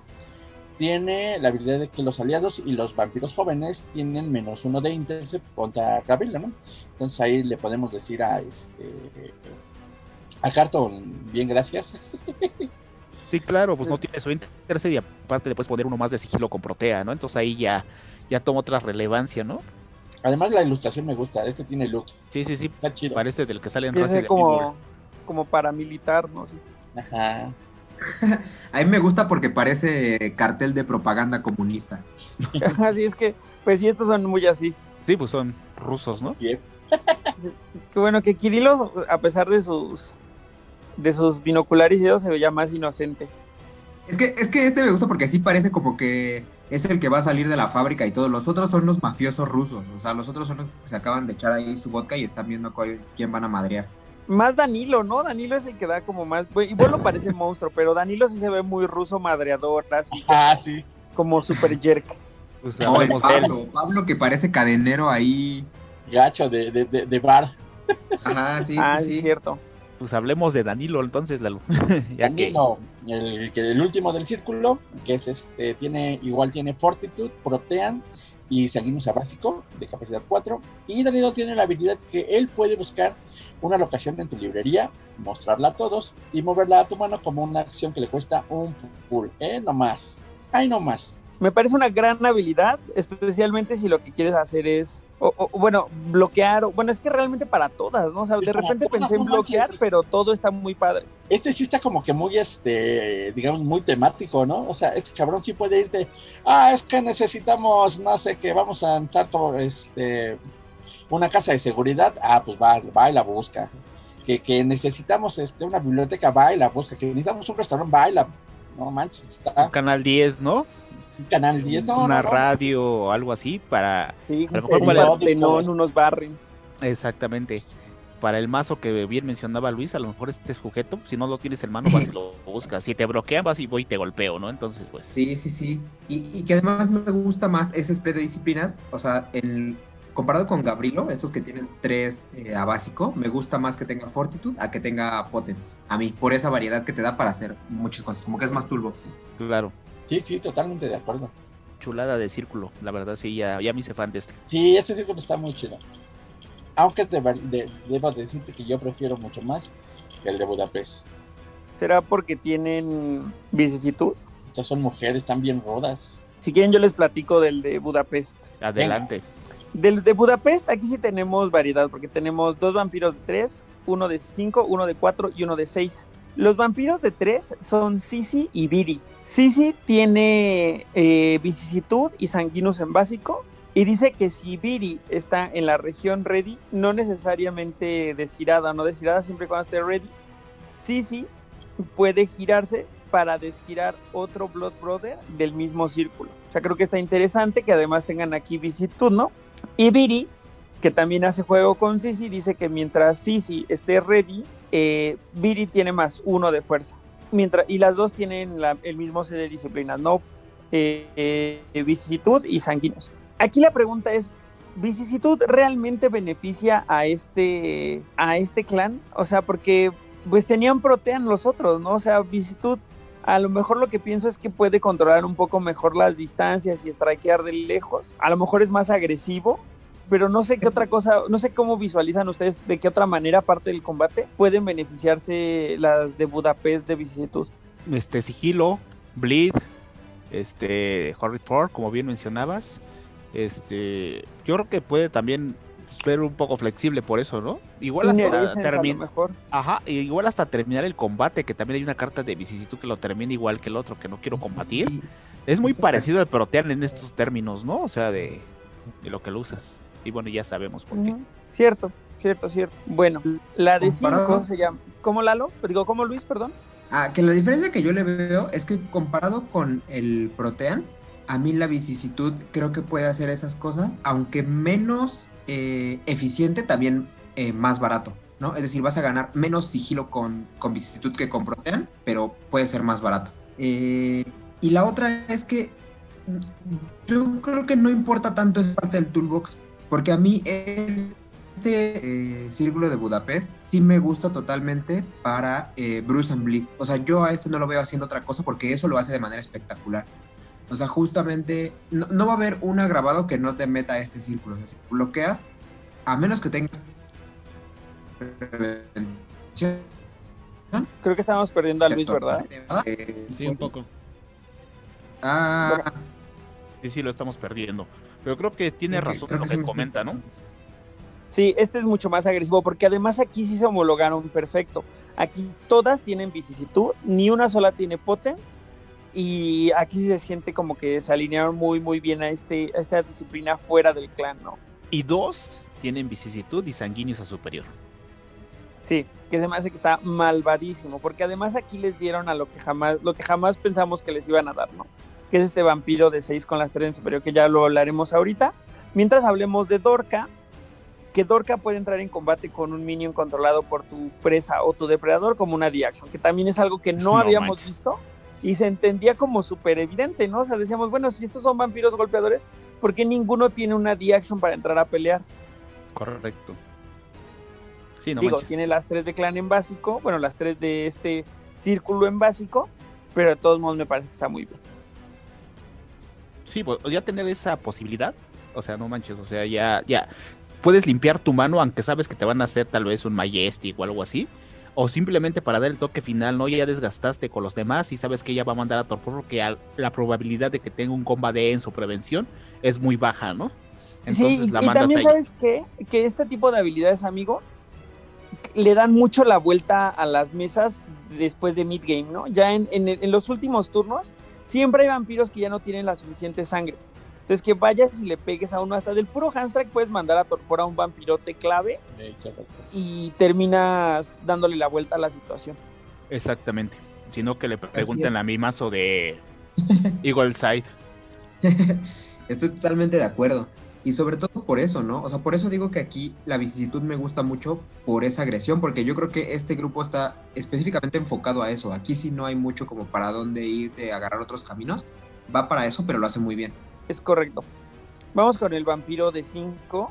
Que por cierto, aquí la, lo que mencionaba Lalo, ¿no? El arte, aquí todas son mujeres y se van como volviendo más monstruosas, ¿no? Mientras que Sisi y Viri se ven como todavía muy humanas. Eh, Dorca ya se ve bastante, bastante simisesca y brutal y se está comiendo ahí como, como un hígado encebollado antes de que lo cosan, entonces ahí se ve muy brutal. Y luego tenemos a Gaby, que cuesta 5, tiene fortitud básico, sanguinos y visitud en superior, y los minions que se oponen a Gaby en combate, obviamente, no pueden strikear Dodge en el primer round de combate. Hazme el rechingado favor. Está maravilloso, ¿no? Por 5, tener esa Por posibilidad. 5, que por 5 no te puedan dochar, se me hace algo loquísimo. Sí, Y, y- y bien balanceado, ¿no? Porque al final, si hubiera sido que no puedes hacer comba dance, hubiera quedado recontra roto. Pero yo creo que el dodge es el perfecto balance para que no esté roto y de todos modos se sienta bien violento. Sí, sí, justo. O sea, es que igual de repente a lo mejor no se siente roto, pero creo que bien jugado y eh, de repente con, con los odds a tu favor, pues vas a mandar a torporal. Así es. Bien. No, unas cosas bien, bien, bien, bien, bien sucias, bien asquerosas estas mujeres, me encantan. Sí, la vicisitud te Sí. da muchas opciones, ¿no? O sea, sí, hablamos siempre en el combate, pero como mencioné el bleed, el sigilo, este, Horrid Form, lo que me viene a la mente viéndolas a ellas, porque dos Horrid Form y estás pegando de tres, no necesitas el Potence, ¿no? Y de aparte te previenes, no necesitas el. Fortitude. Entonces sí, estamos hablando, ahí tendríamos que re- pues, a lo mejor redimensionar en los combadensos, ¿no? Pero por desgaste vas a llegar el momento en que te vas a volver brutal, a lo mejor meter este el evento que el primera acción no hay combadensa, o sea, tienes que buscarle, ¿no? Las opciones, pero es muy viable que triunfes con ellas. Sí, que además también Sanguinus tiene muchas acciones más allá del combate, ¿no? Entonces, que la vicisitud pueda apoyar que esas acciones pasen y que pasen por el miedo a la vicisitud, me parece que está padre. Sí, justamente. ¿Sabes- ¿Sabes qué carta me gusta aquí mucho con este círculo? El Creep Show, pero el arquetipo. Que cuando te o Combat Dance, ganas uno de sangre. Y justamente por lo que dice Carlos, al final, si tú quieres jugar, por ejemplo, con Horrid Form, que sabemos que al final puede volverse muy caro, sobre todo como no tienes acceso al pad y con vampiros de 3 y así, pero pues juegas ahí un Creep Show, de pronto te asumes ese golpe Porque aunque te cueste, sabes que si se desperdicia, vas a recuperar esa sangre. Y si no, pues simplemente vas a conseguir lo que quieres de manera bien efectiva. Claro, y también el, el tema con la visitud y eh, los favorite forms es que tienen los Inner Essence, ¿no? A veces ganar una sangre y abaratar una carta se me hace una cartota.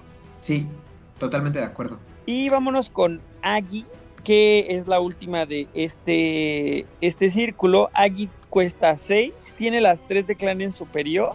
Cartas que requieran sanguinos le cuestan a Agi una sangre menos. O sea, este vampiro sí se me hace así como el non plus ultra de los de los No. eh, hermanos de sangre. A pesar de que no tenga potens, o sea, de que esté como en el en este tema de que tienen visitud, el hecho de que le cueste menos la, el sanguinus, tenga las tres de clan en superior, se me hace un gran, gran, gran, eh, un gran hermano de sangre. Le dieron todo, ¿no? O sea, le dieron el que costó menos y aparte las tres en superior y por seis. Sí, Son sí, de los. sí, sí. Justamente creo que la semana pasada hablamos de vampiros de 6 que por lo regular venían con las disciplinas del clan y nada más, ¿no? Esta parte tiene la habilidad de que reduce el costo. Sí, que aquí se balancea porque es estéril, ¿no? Y que cuenta como defecto, pero aún así el defecto contra el- la habilidad, me parece que el defecto queda muy, muy, muy por debajo, ¿no? O sea, ni lo consideras contra lo que está recibiendo. Sí, exacto. O sea, todo, todos los de los círculos de grupo completamente humillados, ¿no? O sea, todo el círculo de Torrents queda así haciéndose chiquito en un rincón porque pobrecitos no tienen las tres de clan y esa habilidad, pagando seis por cada uno de ellos. Justamente, no, y además pensemos un poco en qué pasaría si le dieran esto a un vampiro de seis de otras Bloodlines. La neta sería una locura. Sí, totalmente. ¿sabes? Si le dieran uno de seis, si hubiera un Arimán que tuviera esto, o sea, que le costara uno menos la, la Spiritus, o sea, ya no hablemos de las otras Bloodlines de que siempre menciono, pero un Arimán que tuviera esto, no manches, es una locura. Ujú. ¿Dónde ¿Y es que sabes firmo? Y justo. O sea, sobre todo está, o sea, creo que al final del juego no se siente así tan roto como en otros clanes, porque al final esa sangre, como es sanguinus, seguramente la van a terminar pagando los otros vampiros. Pero que te la ahorres en ella, o sea, de nuevo, o sea, es el castillo ahí que puedes tener para que toda la sangre que te estés ahorrando en Agi pueda terminar en otros vampiros y tener mucha eficiencia de recursos.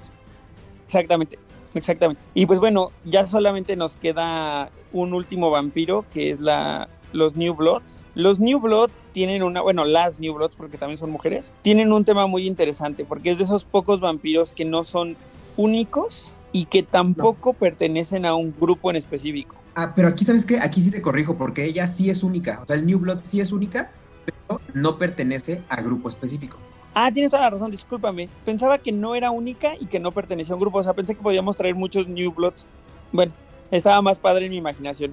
Les platico, la New Blood cuesta 2, tiene sanguinos en básico y el texto dice así. Saba dice que un New Blood en cuanto entra a juego, eh, durante tu influence fight, eh, durante la fase de influencia, escoge cualquier círculo y ponlo, pon una carta de tu cripta, eh, o sea, jala una nueva carta de tu cripta. Y ahora los New Bloods pertenecen al. La New Blood pertenece al círculo que hayas elegido. O, o sea, es un miembro más que cuesta dos con sanguinos en básico para cualquiera de los diferentes círculos de los que hablamos hoy. Sí, claro. Y aparte En su pues, te momento- permite jalar, ¿no? Otro vampiro. Exacto. En su momento se me hubiera hecho bien chafa. Hoy, debido a las cosas que pueden hacer los Blood Brothers, pienso que es una gran adición a todos. ¿Y sabes qué? Yo, yo te agrego ahí que no es nada más para los Blood Brothers. Ese último efecto de que te deja jalar de la cripta me parece increíble para muchos decks de Sabbath que de pronto eh, o son de, chiquitos y que quieres estar ahí jalando vampiros constantemente o que buscas un vampiro en específico. Yo llevo New Blood en, el, en mi mano porque aunque no tenga eh, Offuscate, pues te deja seguir robando cripta y sigue siendo Sabbath, que es con lo que estoy jugando ahorita. Y además también llevo en el mazo de Shipetotec, porque de nuevo se cripta y de pronto para estar buscando a un vampiro específico, en, sobre todo específica en habilidades y disciplinas y todo, ser muy útil. Entonces, al- y al final no es un cuerpo muerto. O sea, puede parecer que sí porque no tiene otras disciplinas para jugar con, con otros clanes o con otros lo que sea, pero sigue ahí un vampiro que de pronto te puede bloquear acciones para cuando quieran entrar en combate contigo, sigue pudiendo blindar de uno, o sea, al final pagar dos por robar de la cripta y tener algo que haga cosas, me parece a mí increíble. Bueno, yo creo que dependerá también un poco de qué lleves, ¿no? O sea, no me parece mala idea, pero de repente me gustaría verlo en acción para entender un poco mejor cómo funciona, porque pues si le puedes equipar y, o sea, digo, siempre puede blindar de uno, ¿no? Pero si hay alguna manera en la que hay sinergia con los que sí son miembros del, del deck, por decirlo de alguna manera, pues está cool. Si nada más va a estar ahí como un aliado que tiene uno de bleed y así, pues está, no sé, pienso que está desperdiciando un poco pero entiendo tu punto, me gustaría verlo en la práctica para poder tener una opinión más nutrida. Sí, claro. ¿Y sabes qué pasa con ella? Que ella escoge círculo hasta que entra, entonces las cartas que por efecto te permiten sacar algo del mismo círculo que ya está en juego, no aplica sobre ella. Sí, justo, justo, justo. Es lo que estaba viendo, como elige el, como lo eligen el influence, o sea, es que tal cual dice during your influence phase, entonces ahí ya no aplicaría, ¿no? Exactamente, ya cuando sale. Ni modo. Pero creo que con esto terminamos toda la cripta, que creo que se nos fue rápido. La cripta está muy interesante y pues, ¿por qué no nos vamos como al overview de cada uno de ustedes respecto a este clan y los saludos que quieran mandar? Aidan Rodríguez, que estás muy silencioso, por favor. Eh, me, como siempre, quedo sorprendido muy, muy gustosamente del hecho de que haya una, una Bloodline que en el juego de rol no esté tan explorada. Me da gusto que en su juego de revoltosos y, herejes eh, haya más, más expresión y más este lore que ojalá se hubiera y más diversión. y más diversión que se hubiera este podido cómo se dice que me hubiera gustado que se hubiera examinado también en el juego de rol. Eh, por ejemplo el, círculo de Kiev y el de Budapest no existen en el juego de, rol. Eh, el círculo de Chicago sí existe el círculo de las ermitas de sí existe el de Torrance debería existir, pero no está tan, bien este, definido, según mi, memoria. Y eh, yo siempre he sido de la opinión de que los Blood Brothers es un concepto muy padre, que creo que no se examinó a, profundidad, como siempre por falta de algún de creatividad de algún de los escritores, supongo. Y pero me gusta mucho los Blood Brothers. Eh, y bueno, ya de saludos, pues un saludo a la gente de Jugador Casual, a la gente de Nación Garú y sobre todo el Círculo Interno, a la gente de Voces de Lander y a la gente de El Grimorio de Fronsac, nuestros hermanos allá en España. Gracias. Muchas gracias, Idan Rodríguez. Por favor, Lalo, cuéntanos tu overview del de, esta Bloodline una vez que la analizamos? Pues básicamente es, es un mazo que a mí eh, siempre le he considerado como que es un mazo que es para que te diviertas en los chingados, ¿no? Tienen todas las posibilidades.